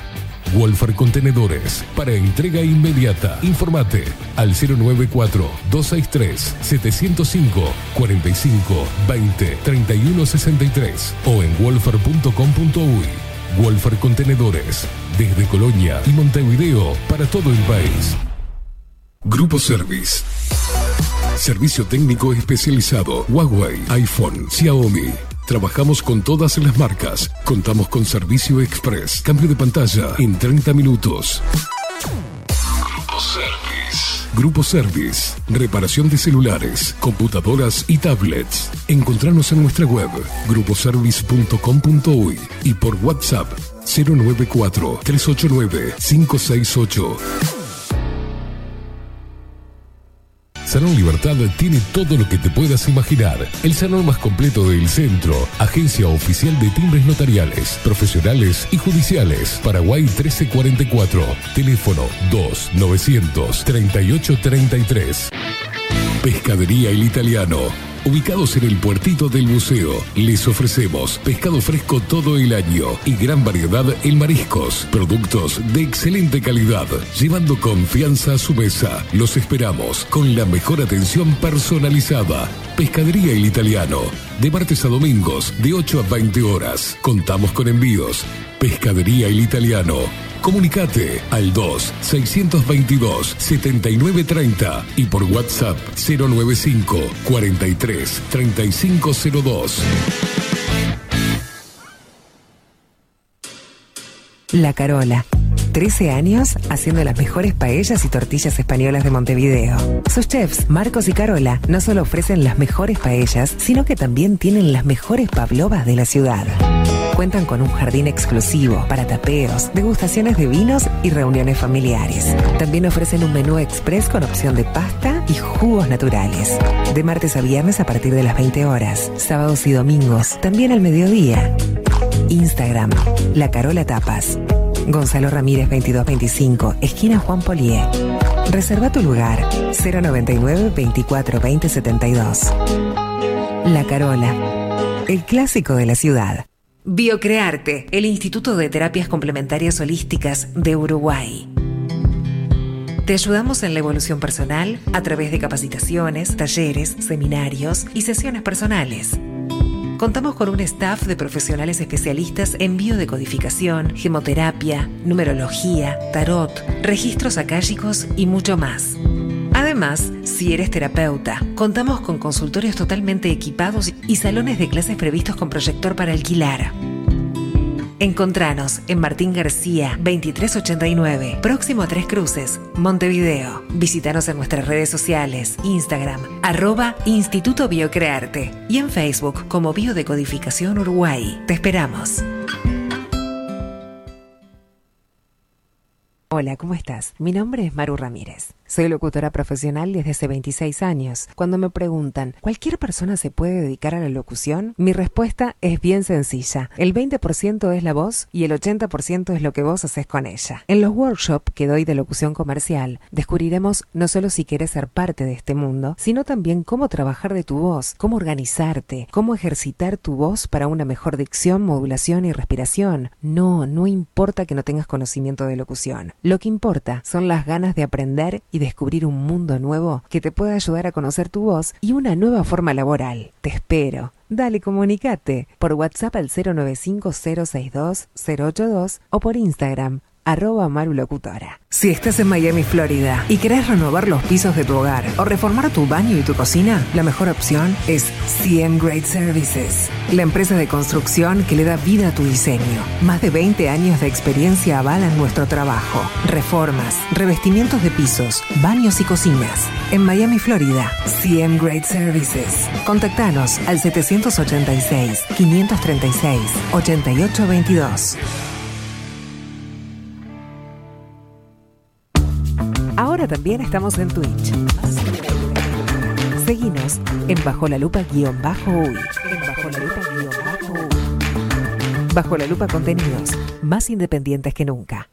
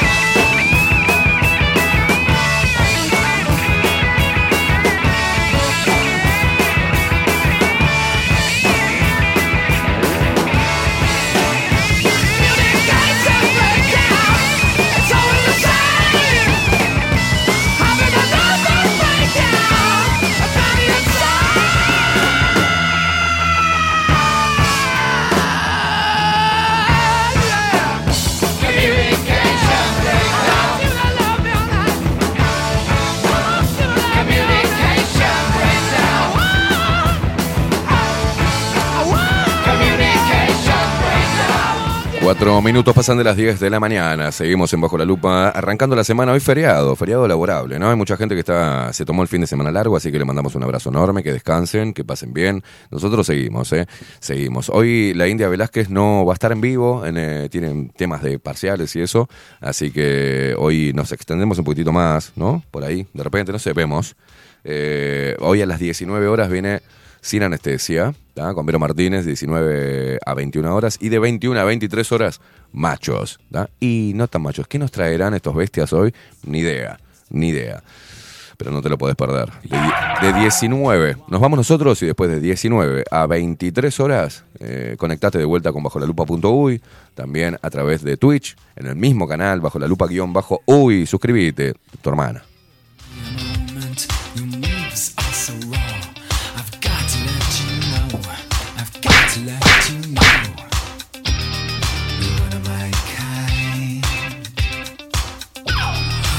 Qué ganas de irme a la mierda que tengo, ¿eh? ¿No? Sí, agarrar el autito, hacer ruta, ir a un, no sé, campo. Un poquito, ¿no? Andar un poquito a caballo. Cabalgar un poco el fin de semana. ¿No? Un asadito, fueguito. Qué lindo.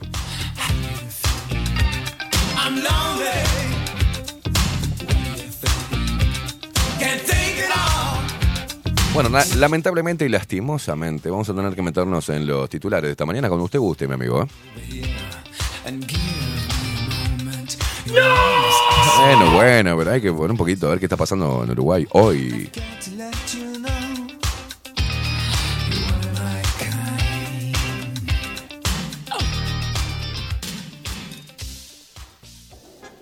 kind. Los titulares.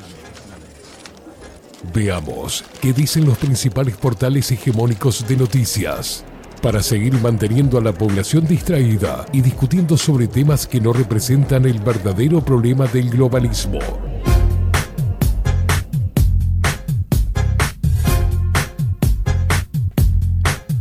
Bueno, comenzamos con los titulares de Diario El País.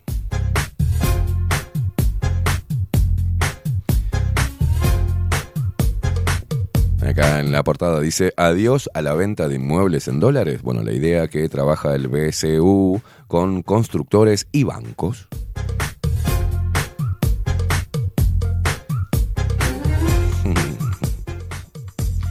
Cómo están defendiendo el peso. ¿eh? Feriado laborable por la batalla de las piedras. ¿Cómo funcionará el servicio de ómnibus este lunes? Bueno, ya te lo digo.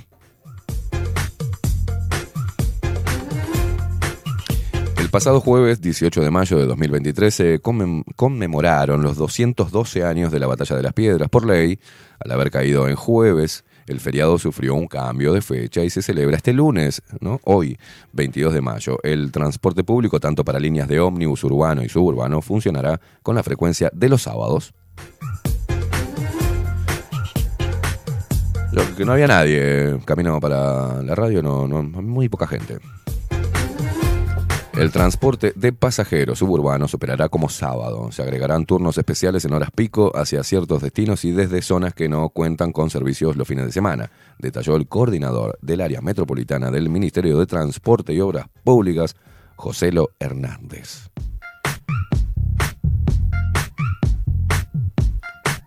Bueno, la Intendencia, que qué bueno tener una Intendencia siempre atenta, ¿no? La Intendencia de Montevideo habilitó una función para consultar los horarios de los ómnibus urbanos, línea por línea, durante este lunes bajo la pestaña Horario Especial 22 de mayo y se puede consultar, dice el artículo, aquí, clic.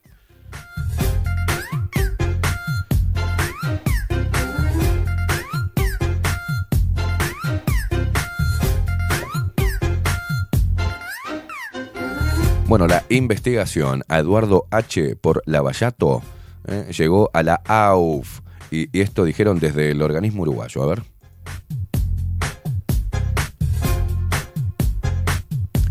Luego de que se conociera que Eduardo H., integrante del Comité Ejecutivo de la Asociación Uruguaya de Fútbol, AUF, era indagado por la Fiscalía de Perú por presunto lavado de activos y blanqueo de capitales, Ignacio Alonso se refirió a esta situación. Consultado por si la acusación afectará su lugar sobre el Comité del Mundial 2030, Eh, el presidente de la AUF se mostró muy tranquilo.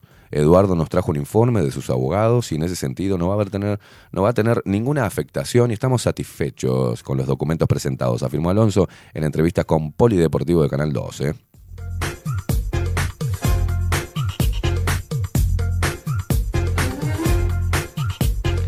Además, desde la AUF confían en que este asunto a nivel empresarial no le reportaría de momento problemas en su accionar a nivel fútbol a Eduardo H., que, quien se viene desempeñando en el Comité 2030, que tiene como objetivo la organización del Mundial de ese año entre Argentina, Uruguay, Chile y Paraguay.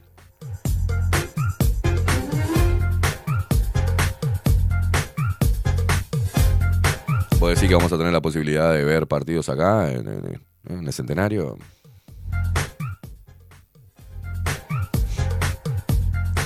Si ponen una pantalla gigante en el estadio, capaz que sí. Capaz que sí, ¿no?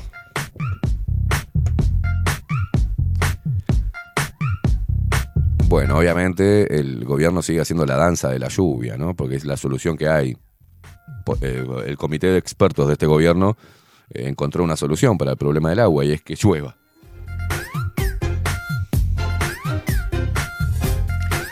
Dice así el artículo, sequía, las lluvias del fin de semana fueron escasas y continúa la zozobra por el agua. Anda circulando un video de, mm, de Enrique Viana, de hace tiempo atrás, obviamente ya fallecido, lamentablemente, Enrique, mm, donde decía que él anticipaba una crisis de, de agua. Y, y le decían, pero usted, Daniel Castro de Canal 4, dice, pero usted dijo que iba a haber una crisis, como diciendo, vio que no pasó nada. Y le dijo, sí, seguimos en eso. Si siguen de esta forma, pa, pa, pa, pa, va- vamos a tener una crisis de agua potable. Mirá vos. Qué equivocado que era el conspiranoico de Viana, ¿no? Equivocado que estaba, digo.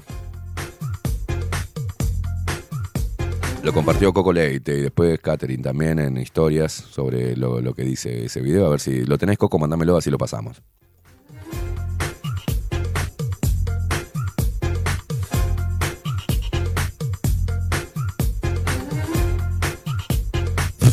No, no, después tenemos a Lucía Topolansky, la mujer de eh, señor eh, Pepe, mm, terrorista Mujica. Y ahí la tenemos, diciendo, es una verdad histórica que los blancos son yetatore y trae mala suerte, afirmó Topolansky. Ah, no. no, no, no, los blancos traen mala suerte. Ah, es una, una cosa de locos. La ex vicepresidente Lucía Topolansky habló este domingo en rueda de prensa y se despachó contra el Partido Nacional. La dirigente del MPP dijo que es una verdad histórica que los gobiernos blancos implican mala suerte para el país. Yo le puedo hacer muchas críticas a este gobierno, pero te digo una cosa, que es una verdad histórica. Los blancos son yetatores, bromeó la senadora, en referencia a que es un partido que eh, traería mala suerte. Topolansky continuó con su razonamiento. Son unos hijos de puta los, del país, ¿eh? Topolansky continuó con su razonamiento y explicó, en el 59 nos inundamos... No, perdón. Sí, en el 59 nos inundamos, que tomábamos agua por señas. En los 90 se cerraban las mutualistas, los blancos, la huelga policial y ahora la pandemia y una sequía que nos morimos. No, no, es increíble que una ex vicepresidente diga que un que un partido político trae mala suerte. La ex vicepresidente, otra vez, ¿no? dijo que el déficit hídrico que sufre el Uruguay es una desgracia de la que somos partícipes todos. Lavamos la vereda con agua potable, el auto con agua potable. Del desperdicio que hemos hecho en estos años somos todos culpables, dice. Ahora nos llegó la hora de la verdad, sentenció. Uno lo ve a Montero decir que quedan 18 días y te quedan 18 días para la mitad de la población. No seas mal, lo criticó, en referencia a dichos del presidente de OCE, Raúl Montero. ¿En serio hicieron un artículo de esta vieja de mierda? Diciendo que la culpa la tenemos todos del de- de- déficit hídrico porque lavamos el auto con agua potable. Ah, ¿que ¿Tenés el video de lo que decía Enrique Viana? Dale, mándalo. pasar la raya y ver cuáles son los beneficios y cuáles son Este, me, dirán, bueno, usted está volviendo a hablar en términos de negocio. Sí, quizás en, términos de negocio. Eh, lo que sucede es que hay determinadas actividades que, cuyos impactos no benefician este, a la mayor parte de la sociedad. Eh, Cerca de las mineras en, en- en Rivera usted no va a encontrar prosperidad en los habitantes. En Fraiventos, yo conozco Fraiventos, viví toda mi niñez en Fraiventos. Fraiventos sigue Bueno. siendo la misma ciudad humilde que fue hace 40 años. ¿Por qué no ganó ninguno de los juicios que planteó en temas ambientales? Pregunta el amigo Oscar Ventura. Exactamente, buena, buena pregunta, lo conozco el amigo Oscar Ventura. Eh, ¿Por qué no se ganó? Porque en el Uruguay existe una jurisprudencia antiambiental. ¿Por qué en el Uruguay existe una jurisprudencia antiambiental? No solo respecto al fiscal Viana. Usted busca cualquier, cualquier todo- revisa todos los anales, no encuentra sentencias ambientales. ¿Por qué ocurre eso? Y quizás pensemos eh, cuando declaramos que Botnia era cuestión de Estado, o cuando mm, firmamos una ley como la de Aratirí, o cuando firmamos un contrato de inversión con Montes del Plata, si quizás hacer esas cosas, además de, la- de condicionar la voluntad del Estado Poder Ejecutivo, del Estado Poder Legislativo, no estamos condicionando la voluntad del Poder Judicial. Viana, ¿y usted no, no predijo una catástrofe con Botnia, por ejemplo, en su momento? Yo sabe lo que predije con Botnia, que nos íbamos a quedar sin agua potable. Mire lo que está pasando hoy en Santa Lucía. Me dirán, no es culpa de, de Botnia. Bueno, eh, se anunciaba que se iba a cambiar la toma de agua de Fray O sea, Benito. mantiene aquello. No se cambió, sí, sí. Mantiene aquella lo mantengo, afirmación. Lo mantengo, esa De afirmación. que la va a producir una catástrofe Botnia. Va a producir una catástrofe la forestación, ya la está produciendo, va a producir, como consecuencia la industria de la celulosa, va a producir una catástrofe los cultivos de transgénicos, lo estamos viendo, este, entre otras cosas, como un factor de presión sobre la cuenca del río Santa Lucía, y va a producir una catástrofe este tema de, de- de la minería. Yo sentía por algún lado que alguien hacía una manifestación de que llamaba la atención, creo que la, este, eh, yo la gente de OCE, creo que, que se estuviera hablando de minería en zona cercana a las fuentes de agua dulce. El Uruguay es toda una fuente de agua dulce. Por eso, industrias como la forestación y la celulosa, por eso, industrias eh, referidas a, a Monsanto o industrias referidas a la megaminería son incompatibles en Uruguay y por eso tenemos una reforma constitucional que incorporó a la Constitución la protección del agua como un derecho esencial para la vida del 2004. Ha sido muy amable, fiscal. Pensar que este hombre, nosotros, nosotros tuvimos el placer de conocerlo, de conocerlo, de, de que tener una columna dentro del programa, eh, lamentablemente falleció de golpe, este, y, y cuán enriquecedor era su, su, su trabajo, su postura, eh, lo que estaba advirtiendo en ese momento, eh, sin ningún problema en decir las cosas como, como eran. Y, y Daniel Castro, yo noto el sarcasmo que hay en, en Daniel Castro cuando dice, usted predijo que iba a haber una catástrofe, ¿no? Como diciendo, ¿qué pasó ahora? No, no hubo ninguna catástrofe. Bueno, ¿qué decís ahora, Daniel, de esa postura que tomabas como periodista a la hora de entrevistar a Enrique Viana, ex fiscal, ex, ex guerrero de toda esta mierda? ¿Qué tendrías que decir? Para mí, Daniel Castro tendría que salir a decir qué razón tenía Enrique Viana y cuán poco le creíamos o qué lejos veíamos una, un problema con el agua en Uruguay. Y cuánta razón tenía, no solamente él, sino todos los que advirtieron que había un problema grave, todo lo que estábamos diciendo también, que se nos estaban llevando el agua, todos, los loquitos, conspiranoicos, los ambientalistas de mierda. Hoy tenemos un problema con el agua potable. Y Lucía Topolansky no es porque laváramos la vereda y el auto con agua potable.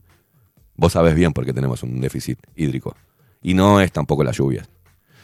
Hay que, hay que estudiar un poquitito más. Porque Lucía Topolansky y el Pepe Mujica le hablan a la plebe, le hablan al mediocre, al que no se informa, al que no tiene idea de nada, que solamente responde a el amor cultural de una fuerza política o un- una postura en algún momento de la historia nefasta. Pero después fueron ellos mismos los que se afanaron el agua y los que te mintieron y los que regalaron el agua. Ahora Google se va, no se va a instalar, necesitaba millones y millones de- de litros de agua por día. Pero ahora, así nomás, se retiró y dijo, nos vamos. No nos instalamos. Raro, ¿no? Mientras tanto tenemos que ver a esta vieja de mierda diciendo que la culpa del déficit hídrico la tenemos los uruguayos porque lavamos el auto y la vereda con agua potable. Es la, peor burla que se le puede hacer como dirigente política al pueblo. Es subestimar al pueblo. Y lo hacen porque hay, lamentablemente, una porción muy importante de la sociedad que todavía sigue creyendo en este tipo de pelotudeces.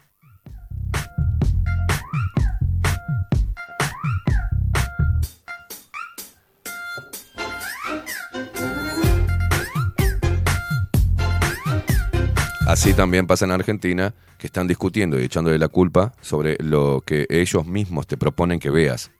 ¿no? Pero no te hablan del problema de raíz, porque si se toca el problema de raíz y la gente se entera del problema de raíz, se tendrían que ir todos los políticos. Todos los políticos tendrían que irse a la mierda. Y ese es el problema.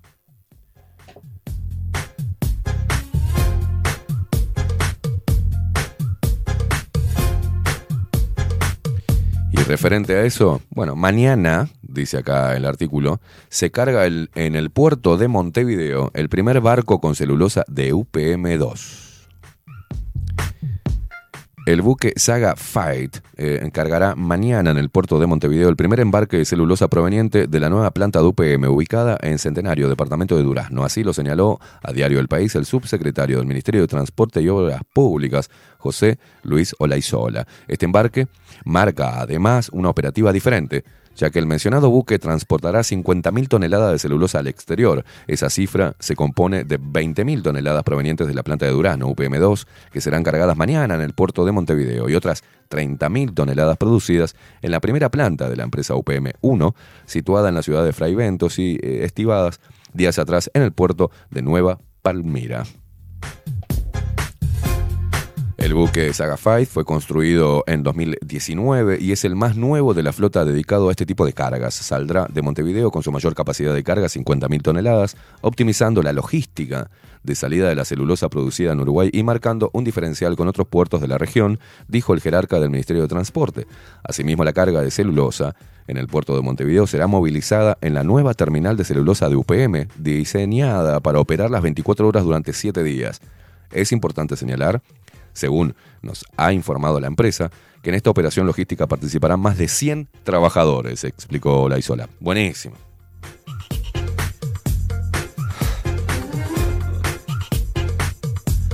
Buenísimo, buenísimo. Qué bien que nos hizo UPM1, UPM2 a la, a la- economía del país, ¿eh? Hay que celebrarlo. En cualquier momento tenemos la publicidad de UPM1, UPM2, acá vamos a abrir para que para hacerle publicidad. Está, es tan bueno, fue tan bueno para el país. Un acierto tan grande de- del Frente Amplio y una ratificación del acierto por el Partido Nacional que es una cosa de loco. Bueno, la inversión. En julio del 2019, UPM tomó, una, tomó la decisión final de inversión para construir una planta de celulosa en el centro del país. En ese momento, la empresa también resolvió la construcción de una terminal especializada en celulosa en el puerto de aguas profundas de Montevideo con acceso directo por ferrocarril desde la planta, con una inversión de 280 millones de dólares. ¿no? El puerto de Montevideo será el único puerto de aguas profundas en el río de la Plata conectado directamente a un ferrocarril. Qué orgulloso que estábamos. ¿eh?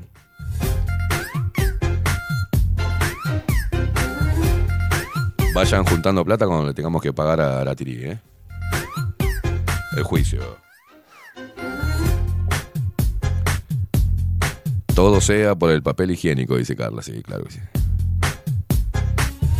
El Ministerio de Transporte garantizó que los camiones que trasladarán la producción de UPM2 al puerto y retornarán a la planta con productos químicos no afectará el tránsito de la Ruta 5 porque circularán en horario nocturno.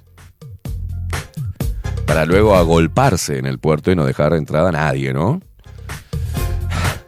Según la multinacional finlandesa, la terminal de UPM en el puerto se diseñó y construyó en base a las mejoras técnicas disponibles cumpliendo con la normativa europea y nacional y de acuerdo con los estándares de la multinacional.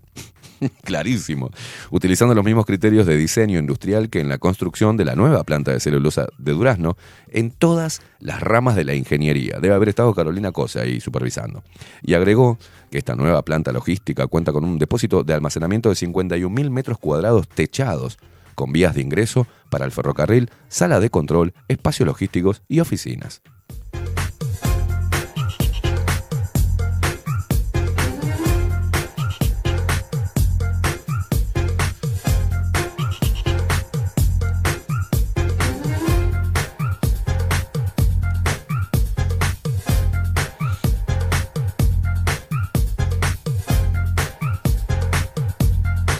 Vamos a los titulares de Diario del Observador, ¿les parece? Bueno, el emotivo video para Jorge Larrañaga a dos años de su muerte y los saludos de sus correligionarios.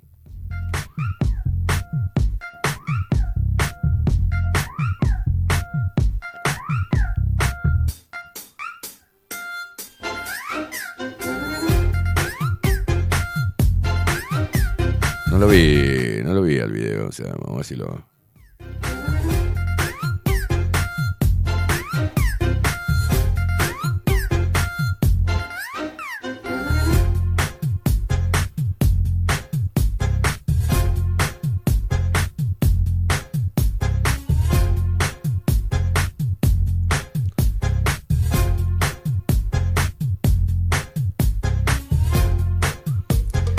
Búsqueda de desaparecidos. Gobierno defiende transparencia, pero organización. Escuchen bien esto. ¿eh? Eh, en búsqueda de desaparecidos, gobierno defiende. De 50 años. Eh, defiende transparencia, pero organizaciones y oposición reclaman por falta de avances. 15 años, o sea, tres periodos consecutivos de gobierno del Frente Amplio, teniendo el poder, teóricamente, mayorías parlamentarias, teniendo el Ministerio de Defensa en su poder, y no se esclareció absolutamente nada. Pero ahora esta gente habla de que eh, hay falta de avances de este gobierno. ¿Entienden cómo es la, la movida, no?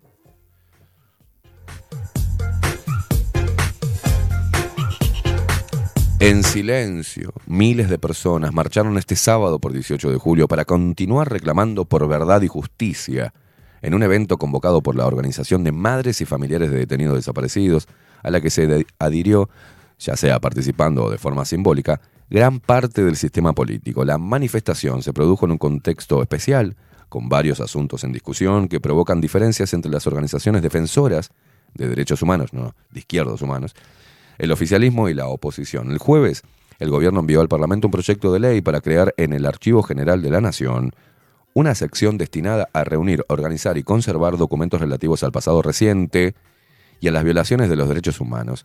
El texto de un puñado de artículos menciona el archivo Berruti u otros eh, a los que en el futuro se logren obtener, aunque no especifica el criterio por el que se va a definir qué documentos ingresarán. En su segundo artículo, el proyecto agrega que el acceso será libre, sin perjuicio del mantenimiento en reserva de los datos vinculados a la vida privada y el entorno familiar de los individuos, así como la información que pueda ser considerada sensible o pasible de afectación a tercero, mientras que el tercero plantea que junto a AGESIC se instrumentarán los mecanismos necesarios para la publicación en línea de los contenidos. Ahora, acá me gusta, eh, bájame la música, Eh, acá me gusta esta bandera mm, con la margarita de mierda esta deshojada que me tiene harto. Que la gente se piensa que poner ese símbolo dentro de su perfil de Instagram o de Twitter o de Facebook los hace mejores personas, ¿no? Pero ¿dónde están? Es así que dice la pancarta, ¿no? Con, que lleva la cabecera de la marcha en silencio con las fotitos de cada uno de los desaparecidos. Dice, nunca más terrorismo de Estado. O sea, lo que pasó en pandemia fue un terrorismo de Estado. Lo que está sucediendo con el extractivismo de nuestro recurso natural es un terrorismo de Estado. Que hoy esté muriendo gente porque el Estado, no de forma obligatoria, pero casi obligatoria, porque te decía, eh, no es obligatoria, pero si no te vacunas no vas a poder hacer diferentes cosas. O sea, fue terrorismo de Estado. Fue terrorismo de Estado porque todos los medios de comunicación se apegaron al discurso oficial y promovieron, sin ninguna interpelación, esta instauración de esta pandemia, este estado de crisis sanitario, la emergencia sanitaria, metieron tapabocas, vacunaron a pendejos, ¿no? vacunaron a nuestros niños, vacunaron a viejos y se pelaron, vacunaron a mucha gente y la gente se está muriendo o está teniendo enfermedades raras y está teniendo, eh, en vez de déficit hídrico, déficit inmunitario, quedaron endebles, están teniendo problemas, muchos, varios, serios. Y el, el Estado decretó una emergencia sanitaria. Nadie la interpeló. Había cinco casos y no sé, nadie la interpeló. Y después estos, estos mismos con la fotito de los desaparecidos, todo este núcleo de gente, pedían y hacían hincapié que el gobierno demoraba en comprar las vacunas. Este mismo grupo salió en las redes sociales a bardear a personas como yo que estaban interpelando el líquido experimental, las medidas sanitarias, la poca información y la cantidad de opacidades e irregularidades en la gestión, en la obtención y en la información pública de lo que le querían meter a la gente. Y ahí no te dije ninguna mala palabra, ¿viste? Y eso es terrorismo de Estado. Decirle a los niños, a los niños pequeños, instalarle en la cabeza el miedo de que podían matar al abuelo con solo darle un beso o un abrazo, eso era terrorismo de Estado. Censurar, amenazar, denigrar a ciudadanos comunes, en este caso a periodistas y comunicadores, los que denigraron, se burlaron, fueron los políticos. Y los políticos representan a qué? Al Estado, no al pueblo. El Estado en su conjunto lo que hizo fue aterrorizar a la gente, restringir, tildar de inmorales a los que no queríamos ponernos el líquido experimental. Y no vi ninguna marcha de estos, de estos señores y estas señoras. Ni vi a ningún joven que hoy están hablando de el gobierno neo- neoliberal que corta derechos. No había ningún joven de camisoncito. No había ningún, ningún, ninguno de estos maricas. Ninguno de estos salieron a decir esto es terrorismo de Estado, porque no nos dan información requerida, esencial para saber si vamos a poner nuestro cuerpo para un experimento. Es más, la voz oficial del Estado y del gobierno lo dejó muy claro. Dijo que iba a hacer un ensayo clínico con los uruguayos, y los uruguayos fueron igual. Porque varios de estos que se enfrentaban antes con bombas Molotov a los militares o a la llegada de Rockefeller al país o que volaban casinos, que tomaban radios, que secuestraban gente, que afanaban bancos, todos estos no hicieron nada en pandemia. Nada. Entonces, ¿para quién están jugando, señores ustedes? ¿Realmente buscan verdad y justicia? ¿Van a buscar verdad y justicia, memoria, verdad y justicia por la gente que murió después que se inyectó eh, la de Pfizer?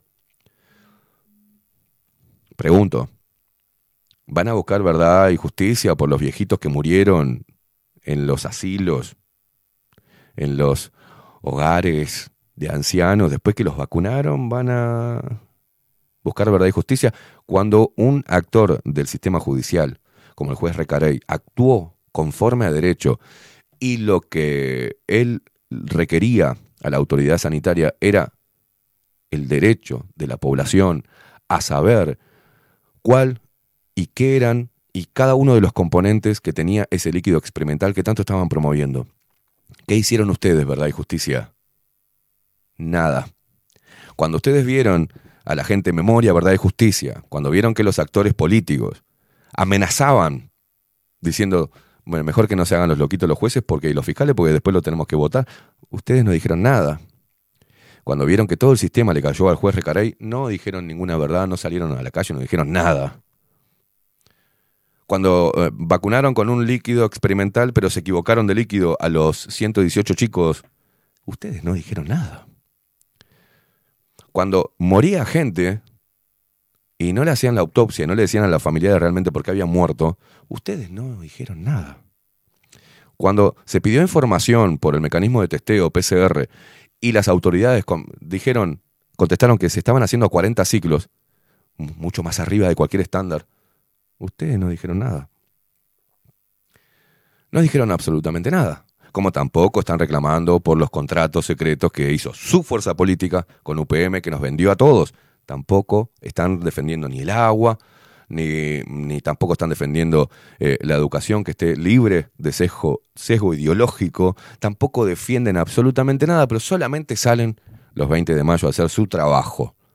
político, ideológico, partidario. Y convocan y se adhieren todos esos maricas y todas esas estúpidas que creen que haciendo eso van a obtener el aplauso de todos los demás y que van a ser mejores personas por estar ahí. Los elegidos. Parecen los elegidos del pueblo de Dios. ¿no? Son, los, son los elegidos. Las buenas personas del Uruguay, ese núcleo que aún aboga por verdad y justicia contra los milicos asesinos. ¿Y qué pasa con los familiares de los guerrilleros asesinos?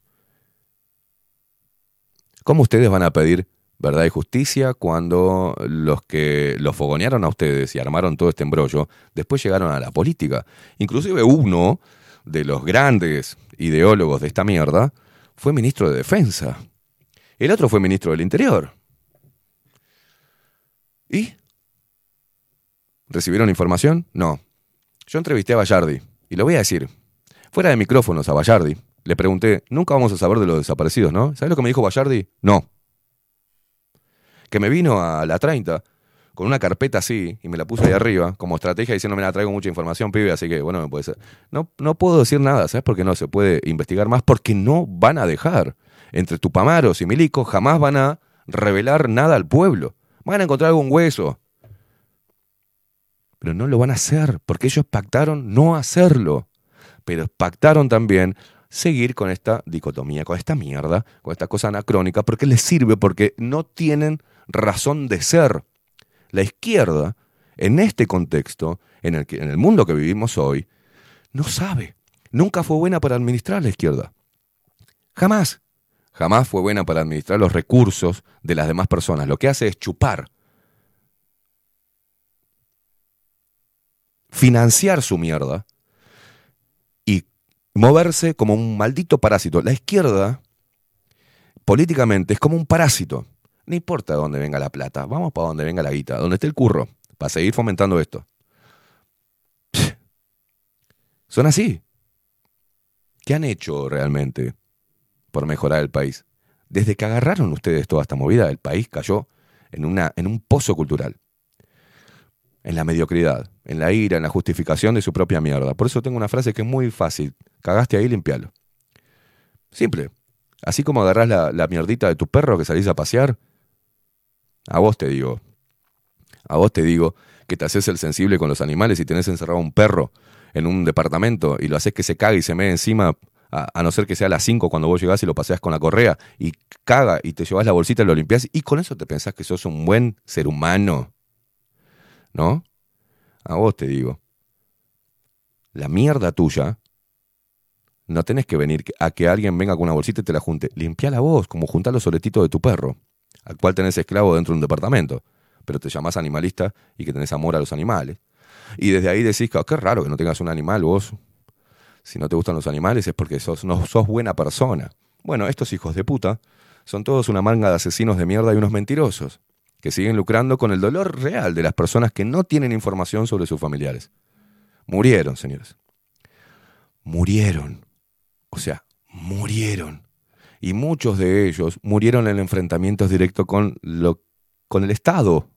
Y a ver, un enfrentamiento con policías, un tiroteo, y muere, sí. Y no es los milicos hijos de puta, los de azules. No, los tipos estaban haciendo su laburo.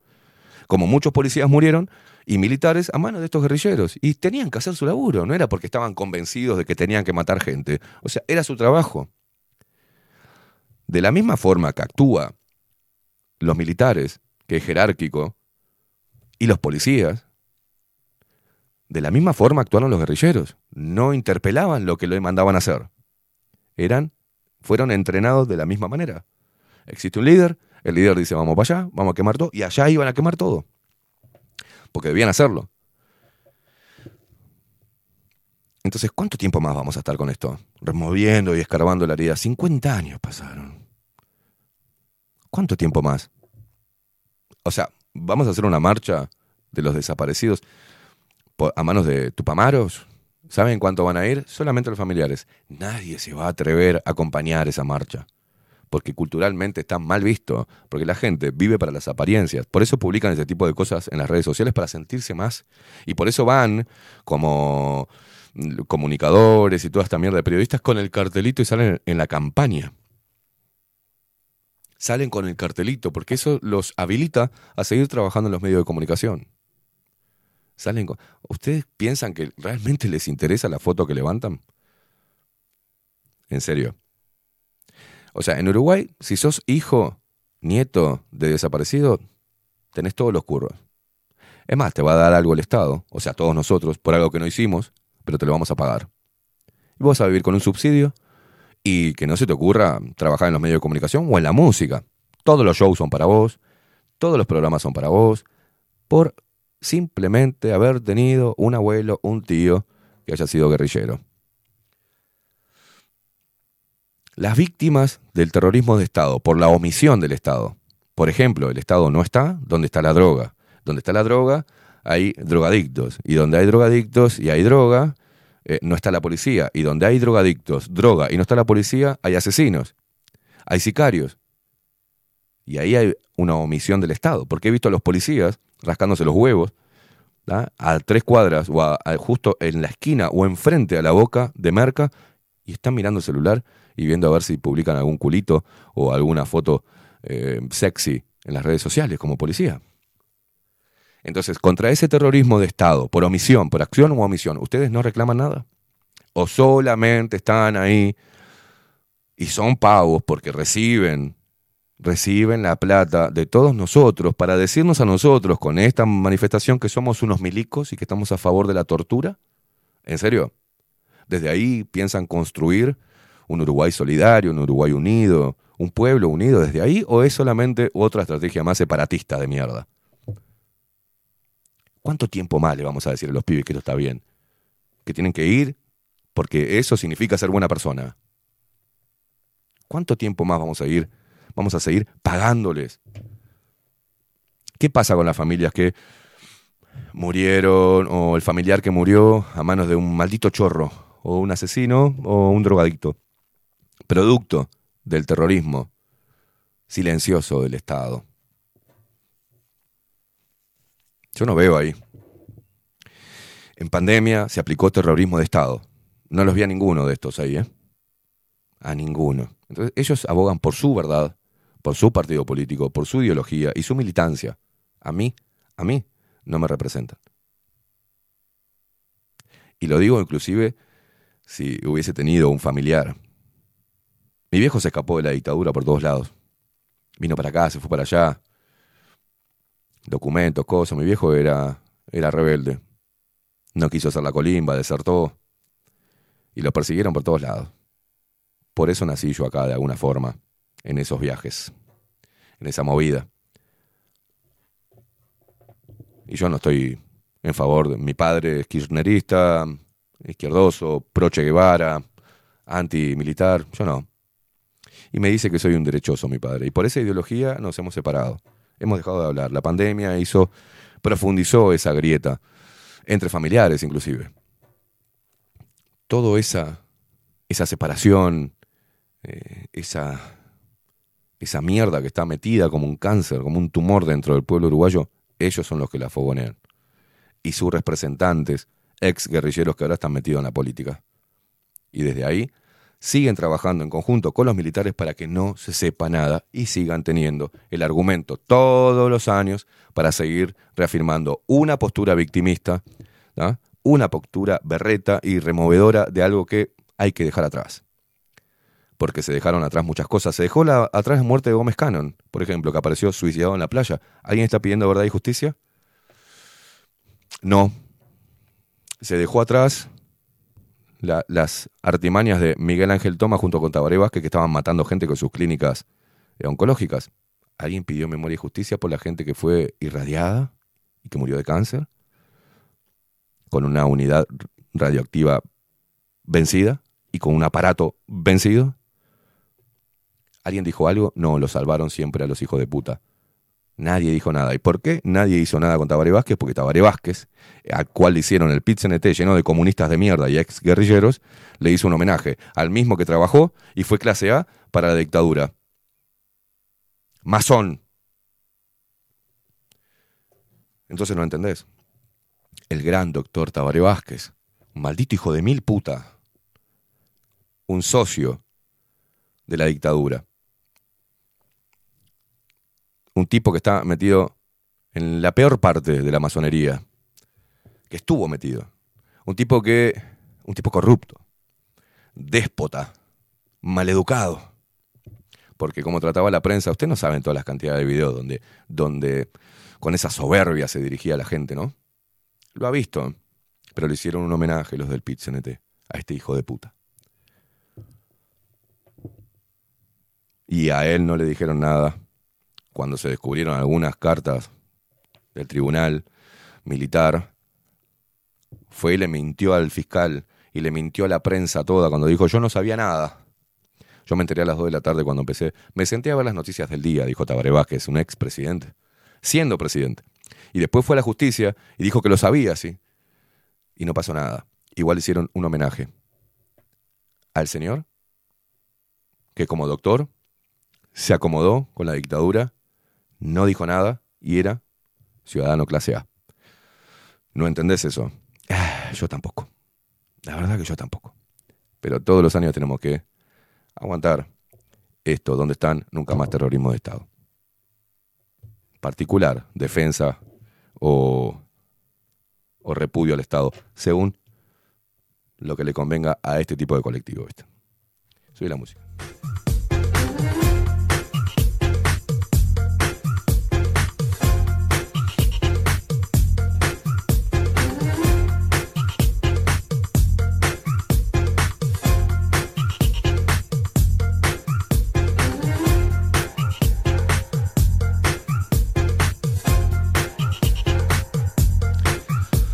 Robo de información. Dice, filtran datos de 200.000 usuarios de la emergencia médica del CASMU y hackers los ponen a la venta en Internet. Una filtración masiva del servicio de emergencia móvil 1727 del CASMU fue puesta a la venta en un foro especializado la semana pasada, exponiendo información confidencial de más de 200.000 usuarios. ¿no? La filtración, que originalmente tuvo lugar en 2022, incluye datos personales como números de cédula, de identidad, nombres completos, fecha de nacimiento, número de teléfonos particulares, números de celular, direcciones de correo electrónico y direcciones físicas, según contó a Cromo Mauro Eldritch, el, un hacker especializado en descubrir filtraciones de ciberdelincuentes. Los datos también revelan el tipo de plan asociado al servicio 1727 y eh, si los usuarios poseen beneficios especiales. Si bien Casmu tiene alrededor de 180.000 usuarios, Eldritch dice que el documento se vende como Casmu-contactos, por lo que puede haber usuarios repetidos o algunos que ya no están afiliados a la mutualista. La cifra exacta que aparece en ese documento es de 202.574 personas.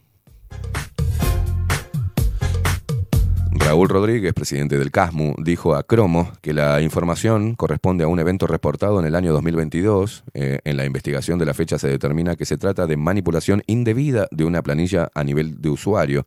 Dicha planilla es el resultado de un proceso complejo ejecutado sobre múltiples bases de datos y la información contenida cuenta con un máximo de tres años, indicó. Una investigación interna del prestador de salud concluyó que el incidente no representa una intrusión a sistemas de la institución. El CASMU realizó una denuncia para conocer quién eh, fue quien filtró esa información. No se encontró al culpable, apuntó Rodríguez.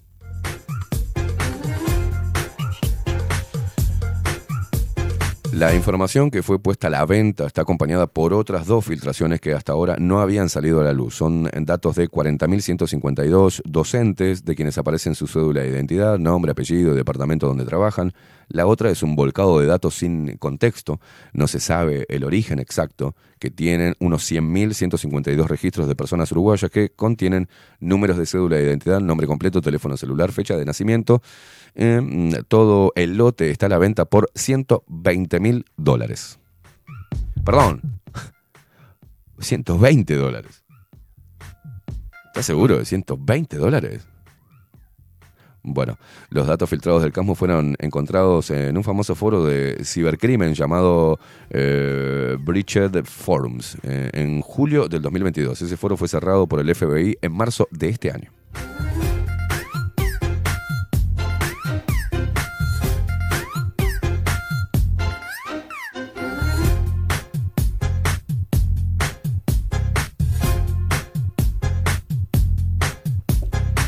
Corte electoral. Mira vos. Eh, ¿Cuánto invirtieron los partidos políticos en referéndum de la LUC? Lo que declaran y las reglas poco claras.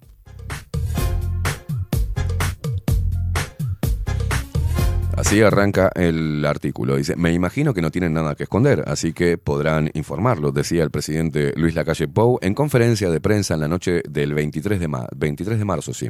Faltaban cuatro días para el referéndum contra 135 artículos de la LUC, ley de urgente consideración, ¿no? Le digo para la gente que no sabe. Y la izquierda eh, conminaba al oficialismo a transparentar sus números en la campaña. El mandatario aseguró entonces que no integraba el comando de voto celeste, pero que los partidos eh, podrían responder. Desde el bando contrario, el principal vocero del sí, Fernando Pereira, arremetía en entrevista con doble clic. Si uno mira los minutos de publicidad que usó el no, claramente se da cuenta que es una campaña que debe haber costado cuatro o cinco veces más que la del sí.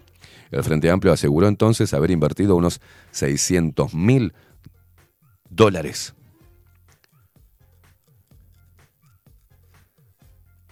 Similar a cifra que el PIT-CNT, mientras cuestionaba el hermetismo de la coalición. ¿no? Los colorados estimaron con cifras preliminares un gasto en torno de 120 mil dólares. El Partido Nacional, en cambio, alegó que todos los números quedarían en blanco sobre negro para mediados del año siguiente, con, cuando la fuerza política tuviera que presentar su balance en la Corte Electoral. El día de la verdad llegó recién el miércoles pasado y 14 meses después de la campaña. Ninguna de las rendiciones de cuentas permite afirmar con certeza cuánto invirtieron en el referéndum.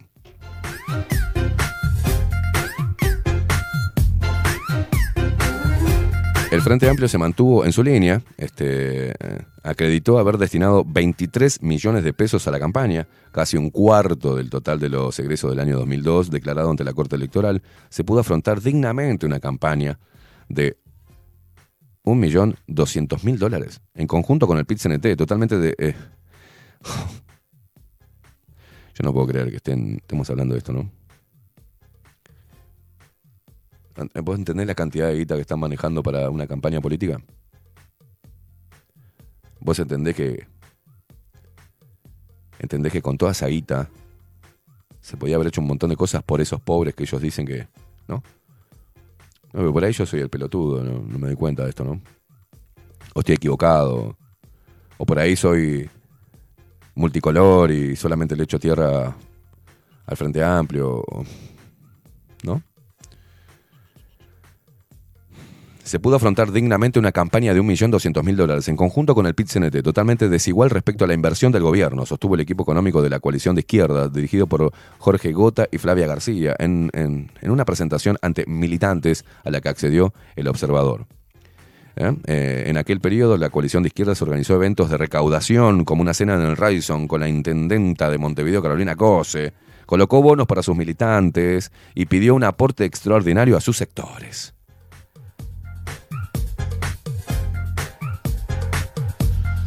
Desde el oficialismo reclaman también por la inversión de la Central Sindical y otras organizaciones. A modo de ejemplo, cada filial hizo su propia campaña. FENAPE, SUTEL, FANCAP fueron eh, de los que más dinero destinaron anuncios durante el Carnaval de Montevideo, mientras que este último cubrió el costo de la reserva del velódromo para uno de los actos masivos.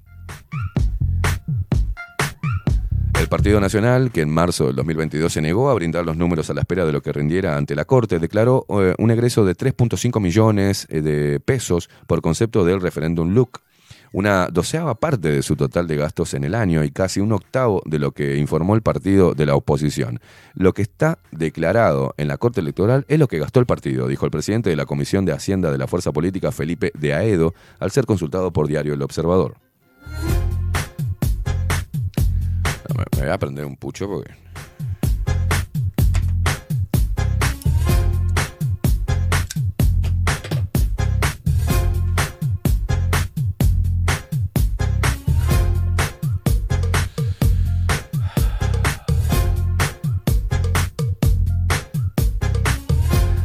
Podrá ser mucho o poco, es lo que a cada uno le parezca, dice. Ese es el presupuesto que yo tengo. Obvio que los sectores trabajaron, pero lo que el Partido Nacional puso para la ley de urgente consideración es eso, dijo el dirigente ante la pregunta de por qué el monto era tanto menor que el del resto de los partidos. Una cosa es el partido, dijo, Y, otra, los sectores. Lo que hayan hecho, no tengo la menor idea. Yo no entro en la contabilidad de cada sector nacional.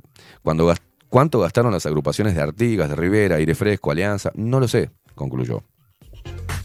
Mmm, chingüengüencha.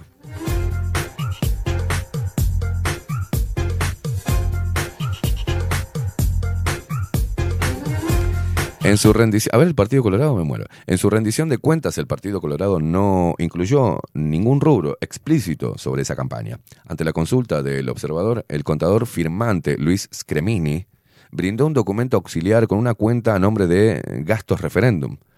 Dicho documento totaliza costos de casi 390 mil pesos, 398 mil pesos, este, 400 mil pesos, con desgloses por papeletas colocadas en un diario, publicidad en una radio, un acto sin especificar y otros rubros menores sin mayor detalle.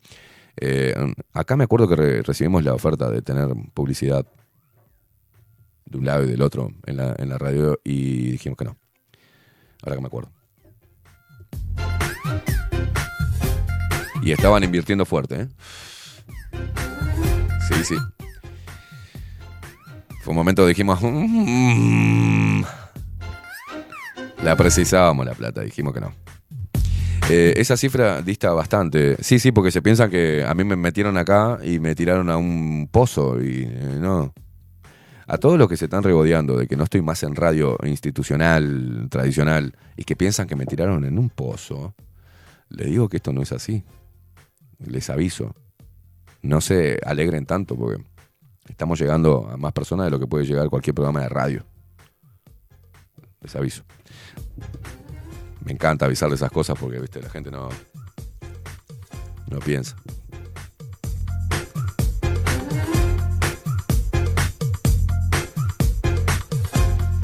Les mando un abrazo al think tank del Frente Amplio, que conozco algunos que les encomiendan la tarea tortuosa de escuchar mi programa y marcar los puntos que yo remarco para luego encontrar la retórica política para atacarlo, porque eso es lo que hace el Frente Amplio, lo que hace el Partido Nacional, el Partido Colorado, Cabildo Abierto, hacen eso.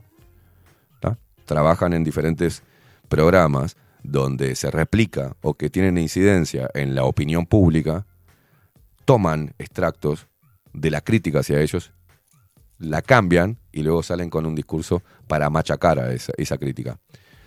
Ah, ¿no sabía usted que sucede eso en el Uruguay? Sucede en el mundo, señora. Salga del cascarón, señora. Doña Rosa, salga del cascarón. Lo cierto es que a palabras más, palabras menos, se gastó una camionada de guita por un- una oposición y una papeleta del sí y el no. Eh, mucha plata destinada a reafirmar su partido político, pero a ninguna a mitigar los impactos de esos sectores vulnerables que tanto hablan los políticos, ¿no?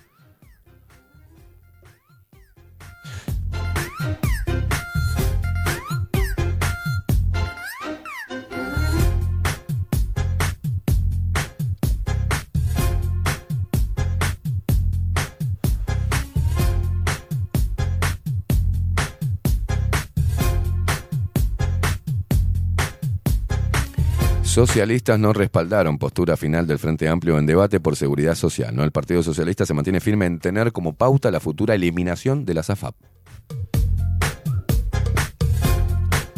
El Frente Amplio resolvió el lunes en su mesa política trabajar en un documento para sistematizar el balance de la lucha reciente y sentar las bases para una convocatoria al diálogo social a partir del 2 de marzo del 2025, con el fin de arribar a una nueva reforma de la seguridad social en caso de que la izquierda vuelva al poder. El pronunciamiento reafirma la línea asumida por la fuerza política de priorizar una reforma por la vía legislativa, mientras que el PIT-CNT se debate puertas adentro sobre si impulsar un plebiscito que por la vía constitucional establezca un nuevo sistema que eche por tierra los cambios votados el mes pasado por la coalición de gobierno. Varios sectores del Frente Amplio ya expresaron que ese procedimiento, que añadiría otra papeleta a las urnas y que obliga a consensuar en la izquierda sobre conceptos espinosos, es de una inconveniencia absoluta.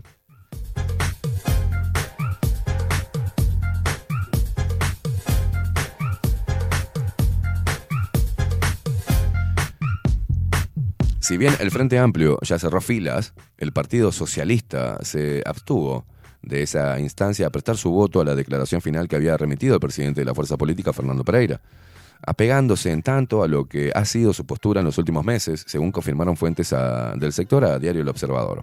Los socialistas habían pedido a fines de marzo que se conformara una comisión espejo al plenario nacional del Frente Amplio para debatir el tema, este puntual, ¿no? Teniendo como objetivo estructural, entre otros puntos, la supresión de la SAFAP. Esa postura despierta resistencias en una izquierda que históricamente ha arremetido contra el lucro instalado por el sistema mixto de la seguridad social, aunque por la vía de los hechos fueron aceptando que las instituciones financieras llegaron para quedarse. Así lo reconoció días atrás el expresidente José Mujica, y ese dilema supone incluso al día de hoy uno de los grandes desafíos que el PIT-CNT debe sortear a la hora de concebir al frente como un aliado en un plebiscito por esta materia.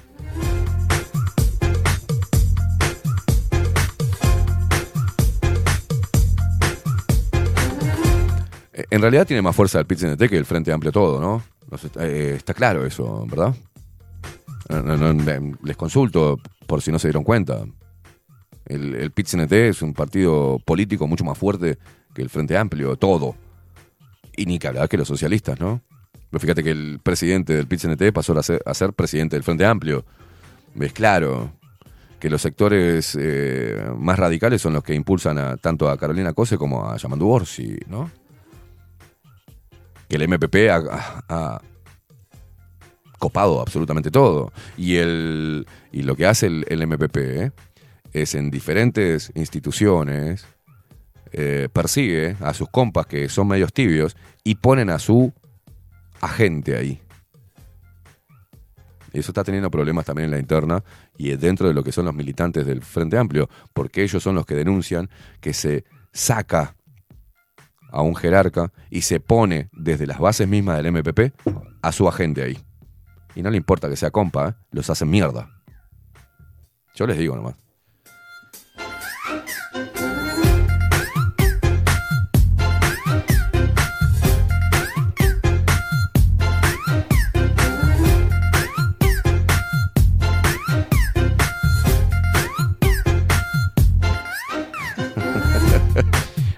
Empieza una era complicada, pone acá el observador, con precios agrícolas más bajos. La producción de Brasil pesa más que la demanda de China. ¿Podemos decirle adiós a la soja a 500 dólares la tonelada y el maíz a 300 dólares la tonelada? La producción de Brasil pesa más que la demanda china. Podemos, ¿eh? la primera foto que tenemos de la agricultura 2023-2024 muestra, muestra un cambio fundamental. Brasil pesa más que China. La superoferta brasileña supera a la demanda del país del hijo único. Así escriben en el observador. En términos bursátiles, los osos bajistas en precios tienen el sartén por el mango. ¿no? En términos muy prácticos, para los agricultores de Uruguay, la planificación de los cultivos 2023-2024 es como precios de venta más bajos, con el atenuante de costos más moderados también en los insumos. La soja, a 500 dólares por tonelada, no estará. Y la alimentación del ganado bajará de precio porque el salto en la disponibilidad de granos se dará en maíz y soja. Todo esto, claro está, si no ocurre alguna catástrofe climática que altere la producción, algo cada vez más frecuente, pero que en este momento no es un determinante del mercado.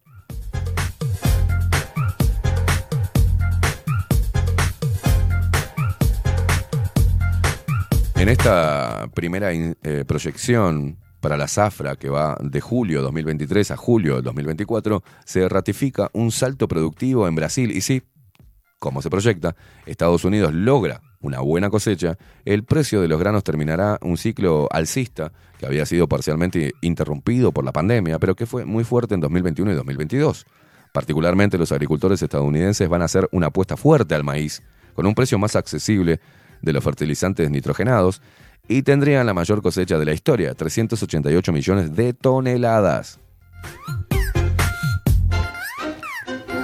El incremento sería de un 10%, unos 39 millones de toneladas más que la campaña pasada. Esto representa un reabastecimiento fuerte de las reservas y un mercado de exportación global donde la disponibilidad de maíz de Estados Unidos y Brasil competirá fuerte bajando precios. El stock de maíz estadounidense daría un salto de 36 a 56 millones de toneladas y eso se mantendría eso mantendría la referencia de precios moderada en 2024. En soja, Estados Unidos también tendría una producción récord de 127 122,7 millones de toneladas, 6 millones más que en la cosecha pasada.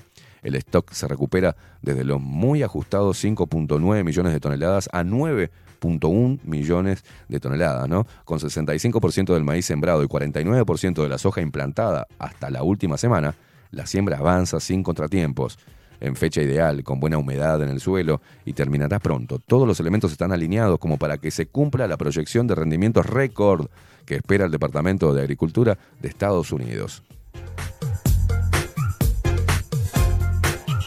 Qué momento, ¿eh? Igual nosotros exportamos celulosa, soja y maíz, oye la con nada más.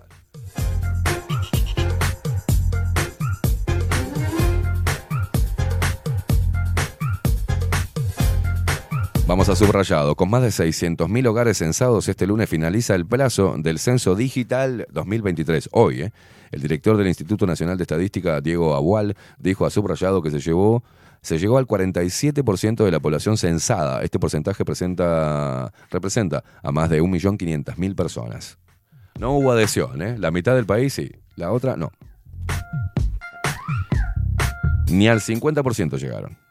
Apur- apúrense, que hoy es el último día, chicos. Entren ahí y cénsense. Ay, Dios.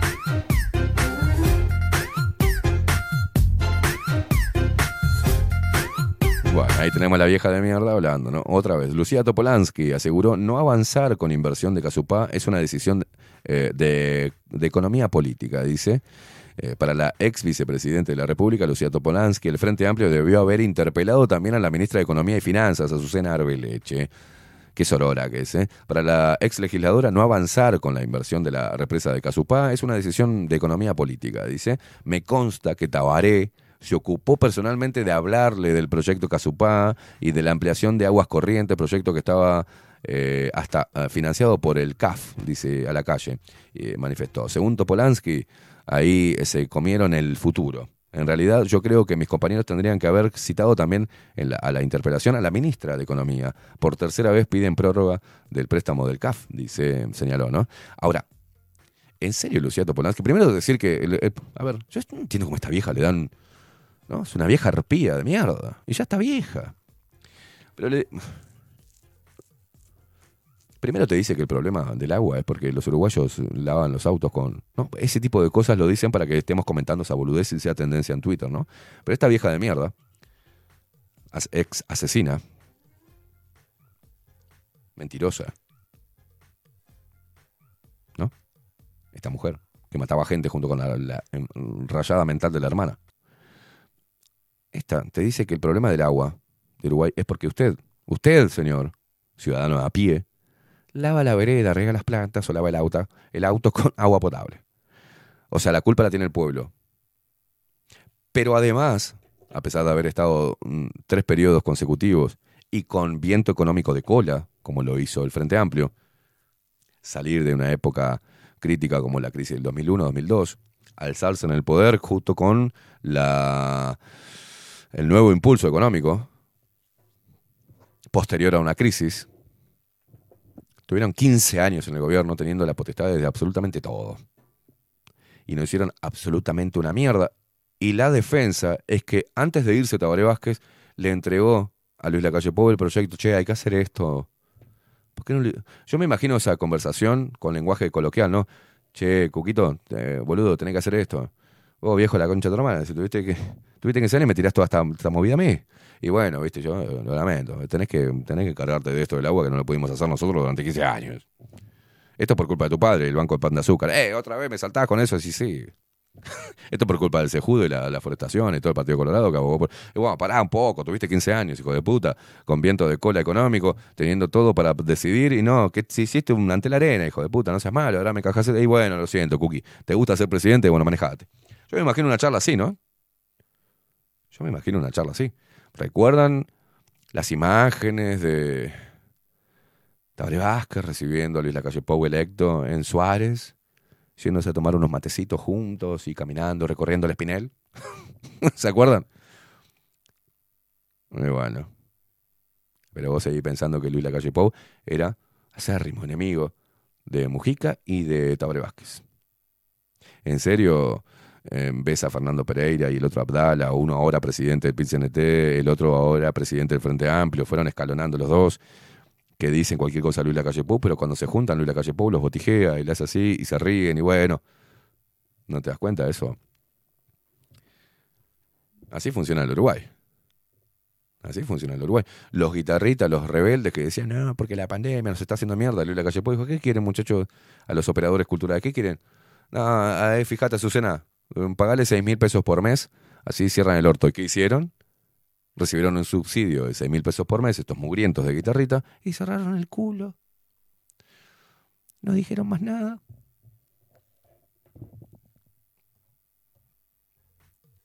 No sé, es el Uruguay que vivimos.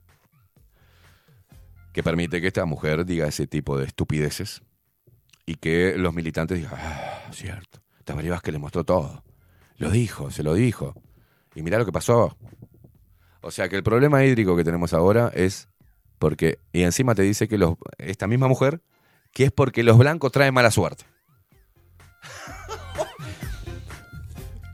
Este, eh, eh, eh, ¿No? Facu, no, no. Vos, vos ya no, no te asombra nada, ¿no? Espectacular, espectacular, eh. Pero esta mujer te dice, "Ba- bájame la música. Digamos, lo que uno puede sacar del discurso de una ex vicepresidente de la República. Uno puede... eh, ¿Qué edad tiene esta vieja de mierda? Bueno, no sé. Sale y te dice, lo que pasa es que este problema que tenemos es por los uruguayos. Porque lavamos el auto con agua potable y la vereda con agua potable. Ahora que pasa esto, bueno, nos tendremos que replantear eh, eh, cuidar nuestro recurso natural. Desde la canilla al hogar. Pero desde el origen no lo cuidamos. Pero no importa, ella te dice eso.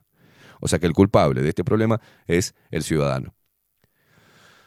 Además te dice, cuando analiza la política, ¿no? Y este problema de una forma tan filosófica y tan perfecta y tan... ¿no? Es para aplaudir esta mujer. Dice, ¿sabe lo que, por qué estamos pasando esto? Porque los blancos son yetatores.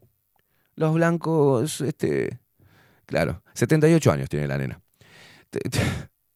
Te, dice que los blancos traen mala suerte. Ah, con razón. Con razón. Vaya, qué profundo su análisis. Eh, Los blancos traen mala suerte. Pero además te dice que ellos no tienen la culpa de que estemos pasando esto por el agua. Porque ellos le entregaron a Luis Lacalle Pou. Antes de irse le dijeron, che, mirá que esto es primordial, ¿eh? 15 años, no, estábamos haciendo otras cosas durante estos 15 años. Le hicimos bastante con el agua. y- pero, pero bueno, Tabaré Vázquez le entregó a Luis Lacalle Pou y Luis Lacalle Pou no hizo nada. ¿Por qué no hizo nada?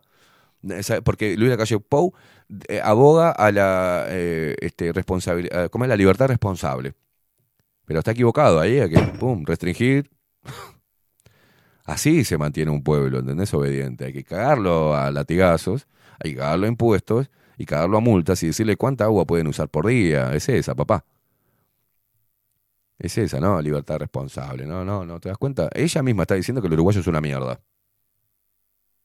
Te lo está diciendo Lucía Topolansky. Y te está diciendo por qué estamos pasando esto. Es porque los blancos traen mala suerte. Son yetatores. Ah. Bromeó al respecto. Ah, aplauso. Igual, Mujica se tira un pedo y lo aplauden, ¿viste? Ahora, eh, para agregarle, te dicen que ellos no tuvieron la culpa porque le entregaron el quilombo, se la pasaron la papa. Tomá, tomá, Luis Lacalle Pou, manejate.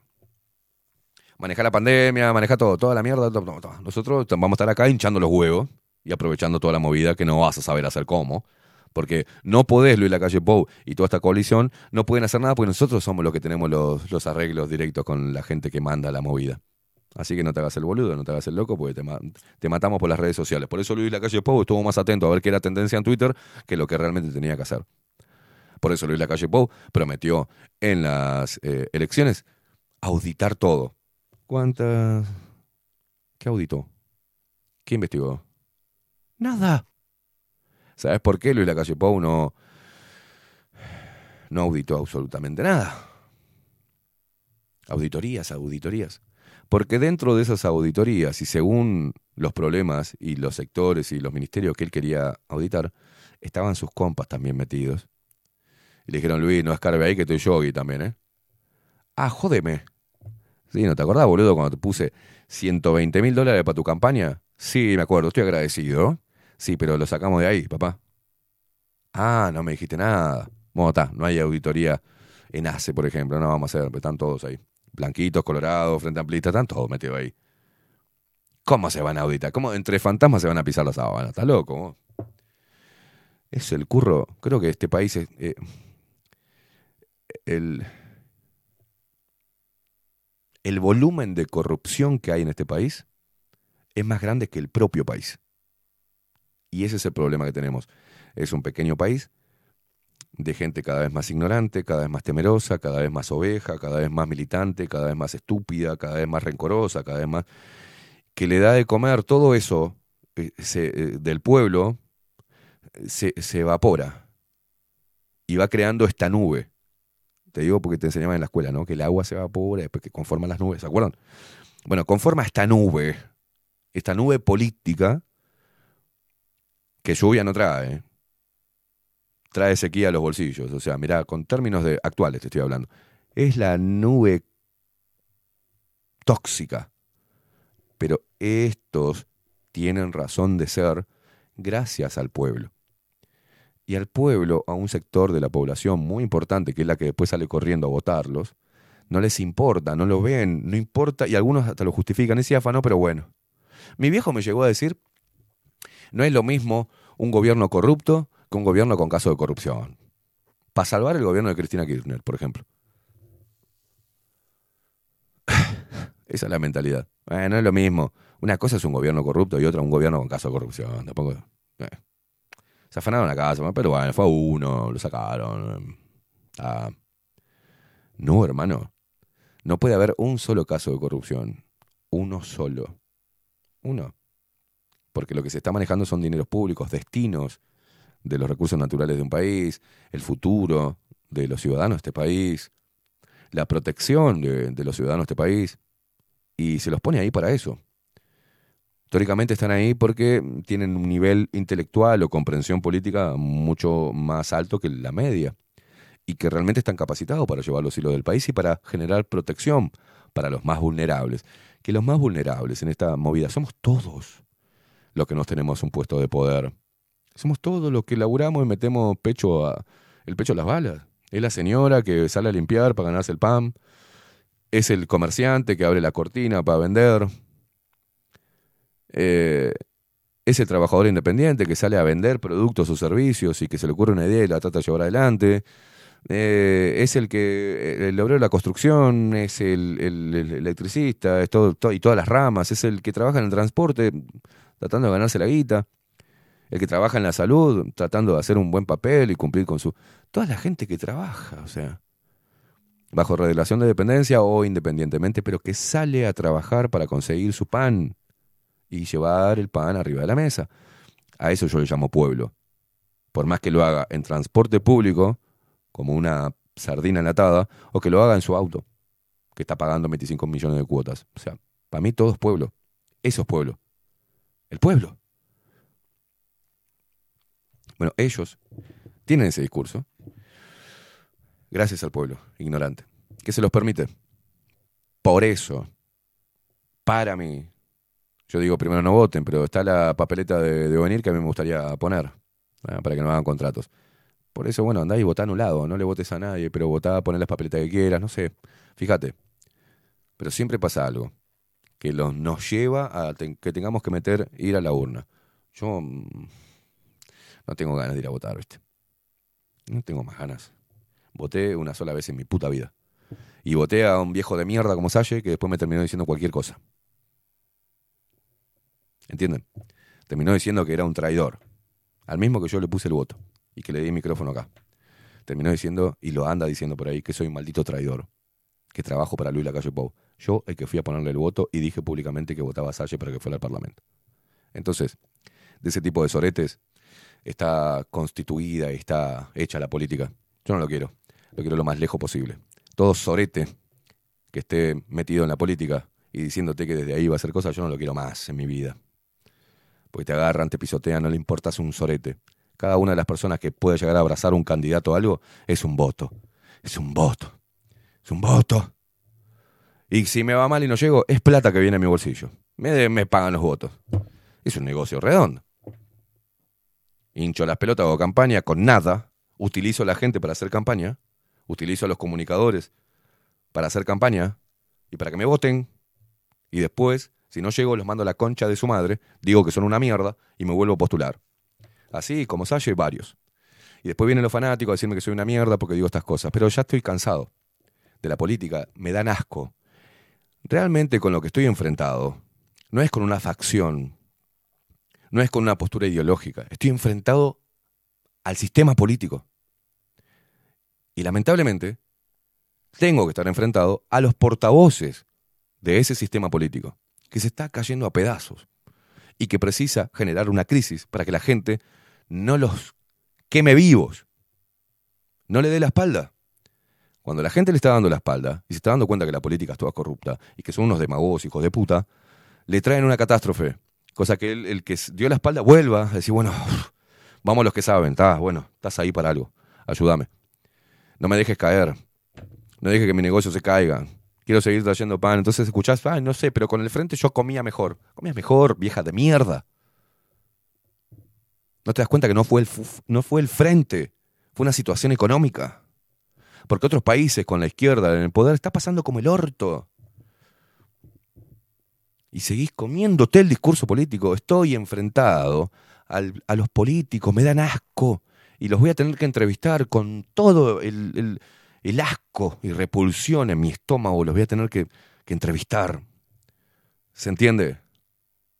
Y lo hago porque necesito ver, que me miren a los ojos y que a través de este programa le digan a ustedes más mentiras. Pero que así como ahora estamos más despiertos a la hora de ver, por ejemplo, en, el, en la música que, en el tema que me mandaron de rap, hay varias consignas que no estoy de acuerdo. Que no estoy de acuerdo. Si bien se tilda de rebelde, así como el de calle 13, pero siguen abonando la misma mierda. Forman parte y son. ¿Cómo lo puedo explicar? Son funcionales al sistema. Haciendo rebeldía. No entienden que son funcionales.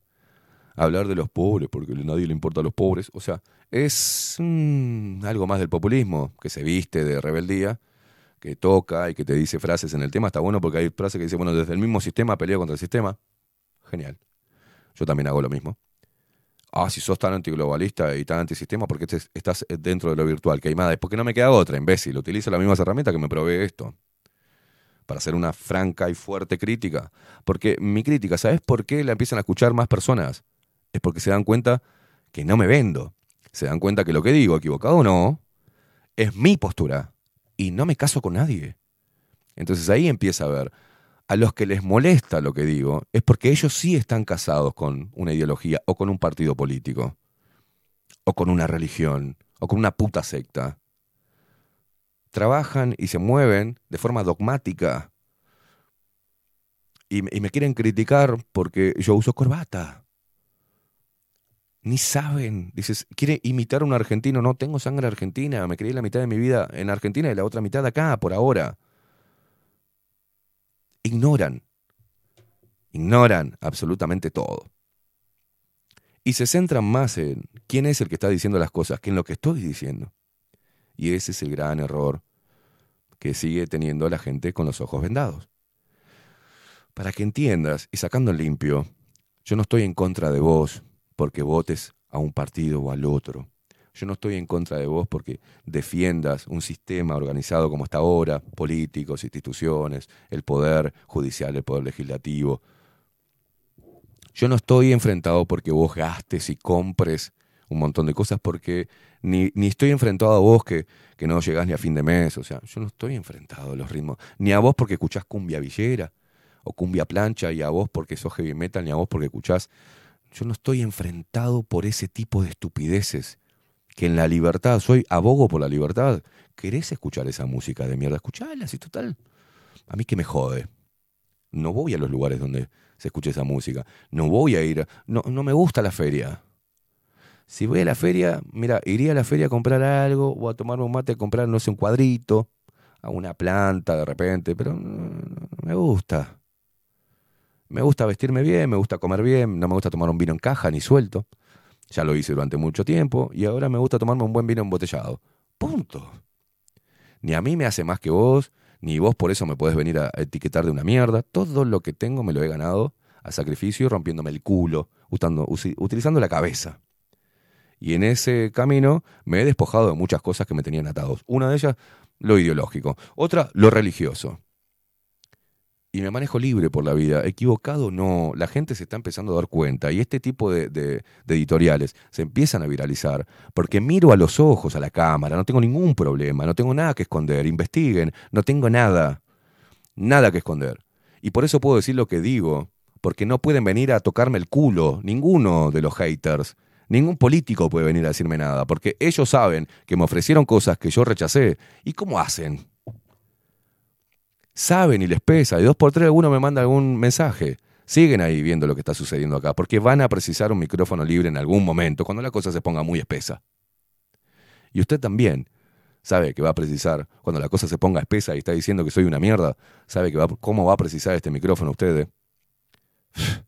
No, no tiene idea de cómo va a precisar medios independientes y que se sostengan solo sin la plata de nadie más que los emprendedores y más que la gente que es la que sostiene económicamente esto.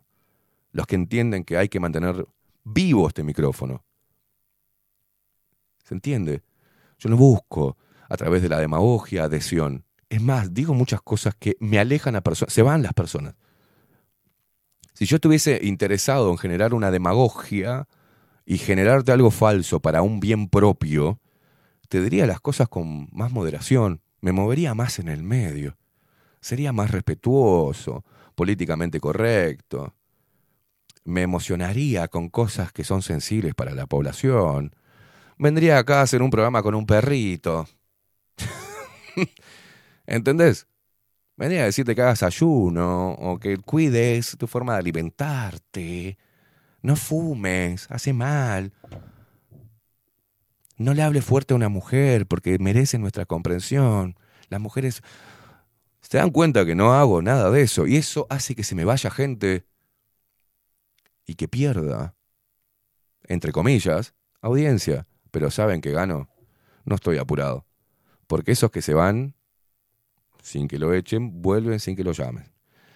Y todos los que conocí, en mayor o menor medida, au- parte de la audiencia, algunos políticos, algunos activistas sociales, algunos de estos, algunos de estos que vinieron a mí a lamarme el culo y después me insultaron y buscaron que me hiciera mierda, y ahora están escuchando ahí, no comentan, pero sé que están escuchando, vuelven. vuelven. Porque dice, bueno, este hijo de puta va por un lado, después se dan cuenta que no, averiguan por todos lados, che, pero este no está contigo, no, Queimada, no, no lo soporto, Queimada. Anda a preguntar a los masones, si me quieren.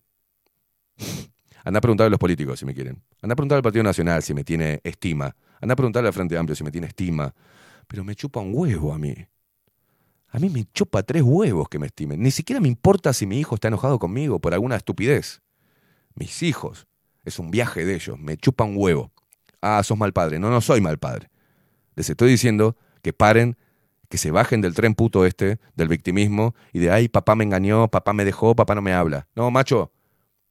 A mis hijos les hablo así. Tenés dos pelotas que ya tienen huevos, ya uno ya embaraza, ya me hizo abuelo. ¿Qué me venís a hablar de pelotudeces? No pidas nada que vos no estés dando. Les quiero dejar una enseñanza, loco. Equivocado, no. Por eso estuve tanto tiempo solo, no teniendo pareja. ¿Por qué? Porque soy difícil. Porque soy bueno, doy, doy, hasta que me canso y se van a la puta madre que los parió. Porque la vida es dar y recibir. Y muchas veces tenés que tener un proceso de dar para después, o sea, sembrar para cosechar. Y todo lo que me digan les rebota a ustedes en la cara. Todo lo que me digan, ninguno puede venir a hablar mal de mí. Ninguno de ustedes, si no me conocen, pueden criticarme, claro, el estilo, y si no te gusta, no lo escuches. Pero tengo la conciencia tan limpia, loco. Tengo el alma tan limpia. En este, y este micrófono está tan limpio que no te haces una idea. Yo sí puedo dormir. Yo sí puedo apoyar la cabeza en la almohada. Y hay otras cosas que me desvelan y no son el culo sucio. Lo que me desvela es hacia dónde vamos. Hacia dónde, perdón, hacia dónde nos quieren llevar. Eso sí me desvela. Eso me hace mal.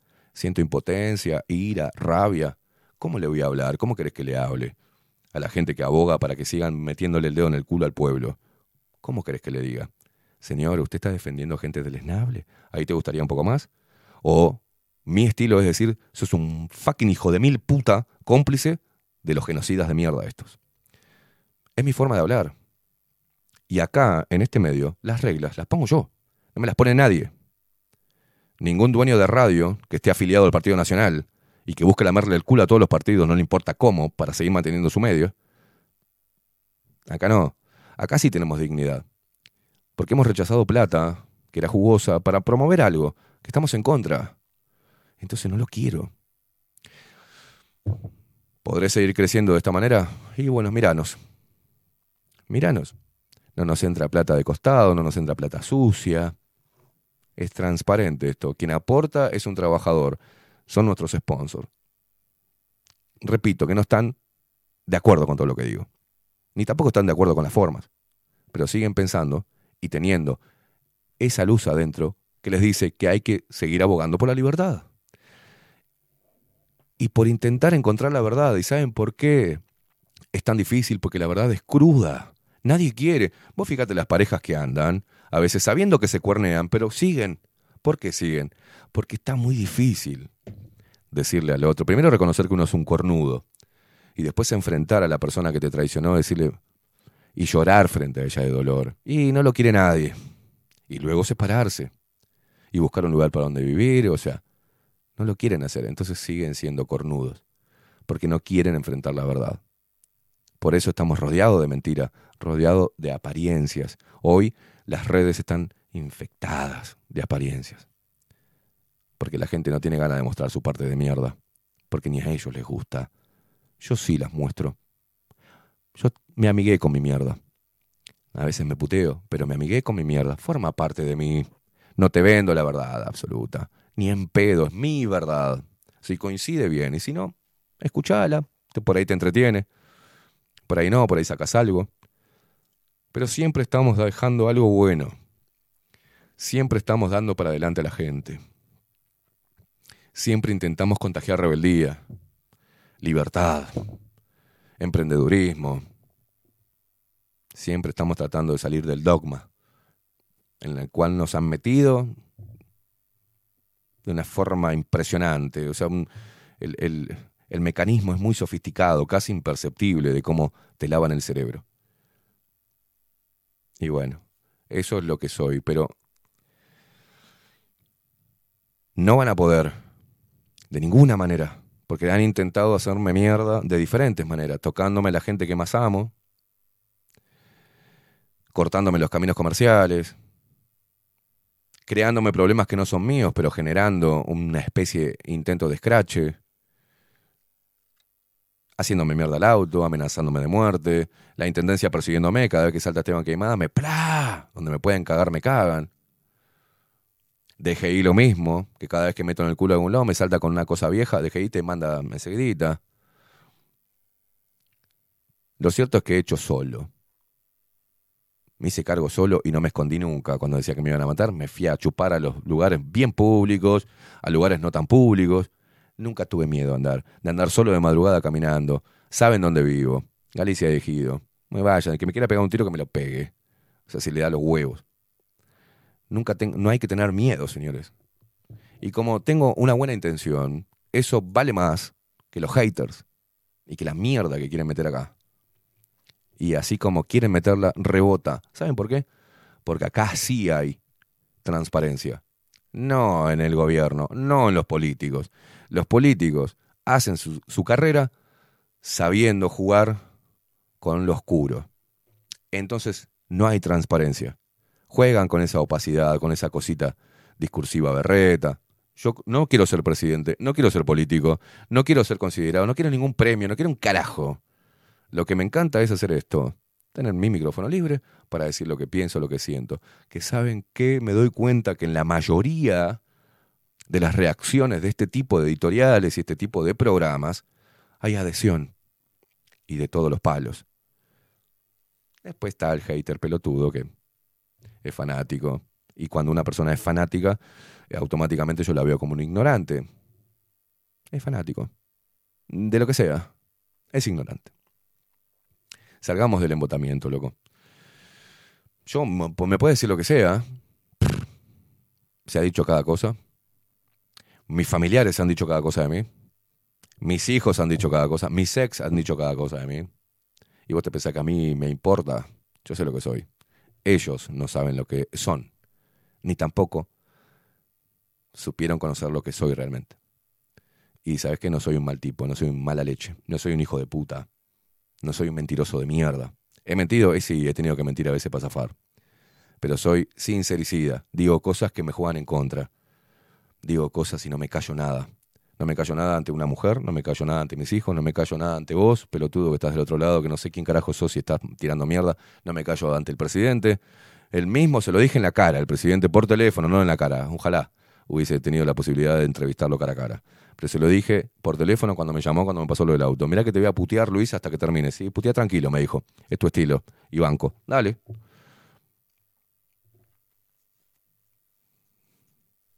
¿Será por eso que el Partido Nacional y sus representantes ninguno viene a tirarme mierda a decirme nada?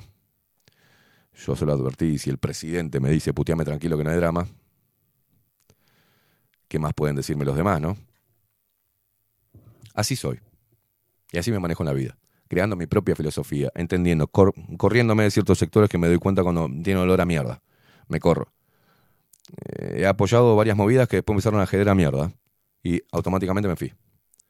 No me dejé enganchar en ninguna de esas movidas porque muchos de ellos utilizan este lugar para llegar a diferentes personas. Utilizaron este lugar para buscar rédito político. No más. No más. Me hago el boludo, pero desde los 14 años que estoy en la calle y sobreviví solo. Y encima por el buen camino. Pero he visto cómo se maneja el mal camino. Y lo fácil que es y lo tentador que es ganar plata fácil haciendo mierda a los demás. ¿eh? Señoras y señores, 36 minutos pasan de las 11 de la mañana. Nos despedimos. Nos vamos. Nos vamos a la mierda. Vamos a la mierda. Hoy no está la India Velázquez con 24-7 Express, pero todo esto, eh, inclusive los palos en la rueda, las puña- el puñal por la espalda, todos estos parásitos que han querido venir a comer la carne debajo de la lupa contenidos y los hemos escupido. Todo eso nos ha ayudado a hacernos más fuertes, a estar más alertas, a aprender qué decir, qué no decir, con quién darse la mano y con quién y a quién alejar lo, más lejos que se pueda. Hoy seguimos acá. Y será Seguimos acá porque somos hijos de puta, porque somos mala gente, seguimos acá porque abogamos por eh, la tortura de los militares, seguimos acá porque los masones nos bancan, seguimos acá porque la CIA también eh, aporta, seguimos acá porque soy un operador de la ultraderecha, seguimos acá porque este, recibo plata del narco, y seguimos acá porque soy amigo de Paco Casal, y seguimos acá porque, no sé, soy un triste ser eh, resentido que busca eh, reivindicarse a sí mismo, seguimos acá porque todas las boludeces que dicen, por el amor de Dios. Ah, no puedo decir por el amor de Dios porque por ahí trabajo para Lupus Day. Cómprense una vida, hijos de puta. Y hagan, de, y hagan algo bueno con ella. Cómprense una vida. Y que se mejoren. Nos vemos mañana. Chau, chau. Que seguir en la trampa. Si sé que me hace libre preguntar.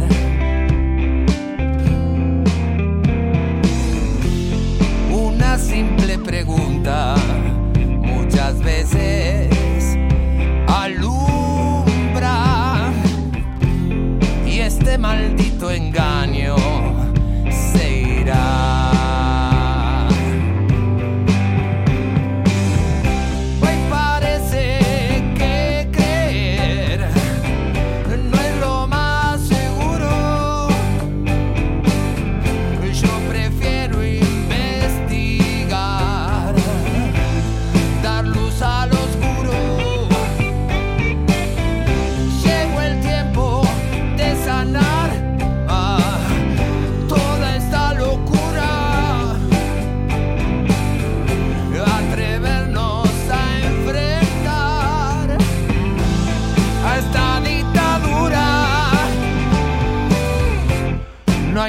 más absurdo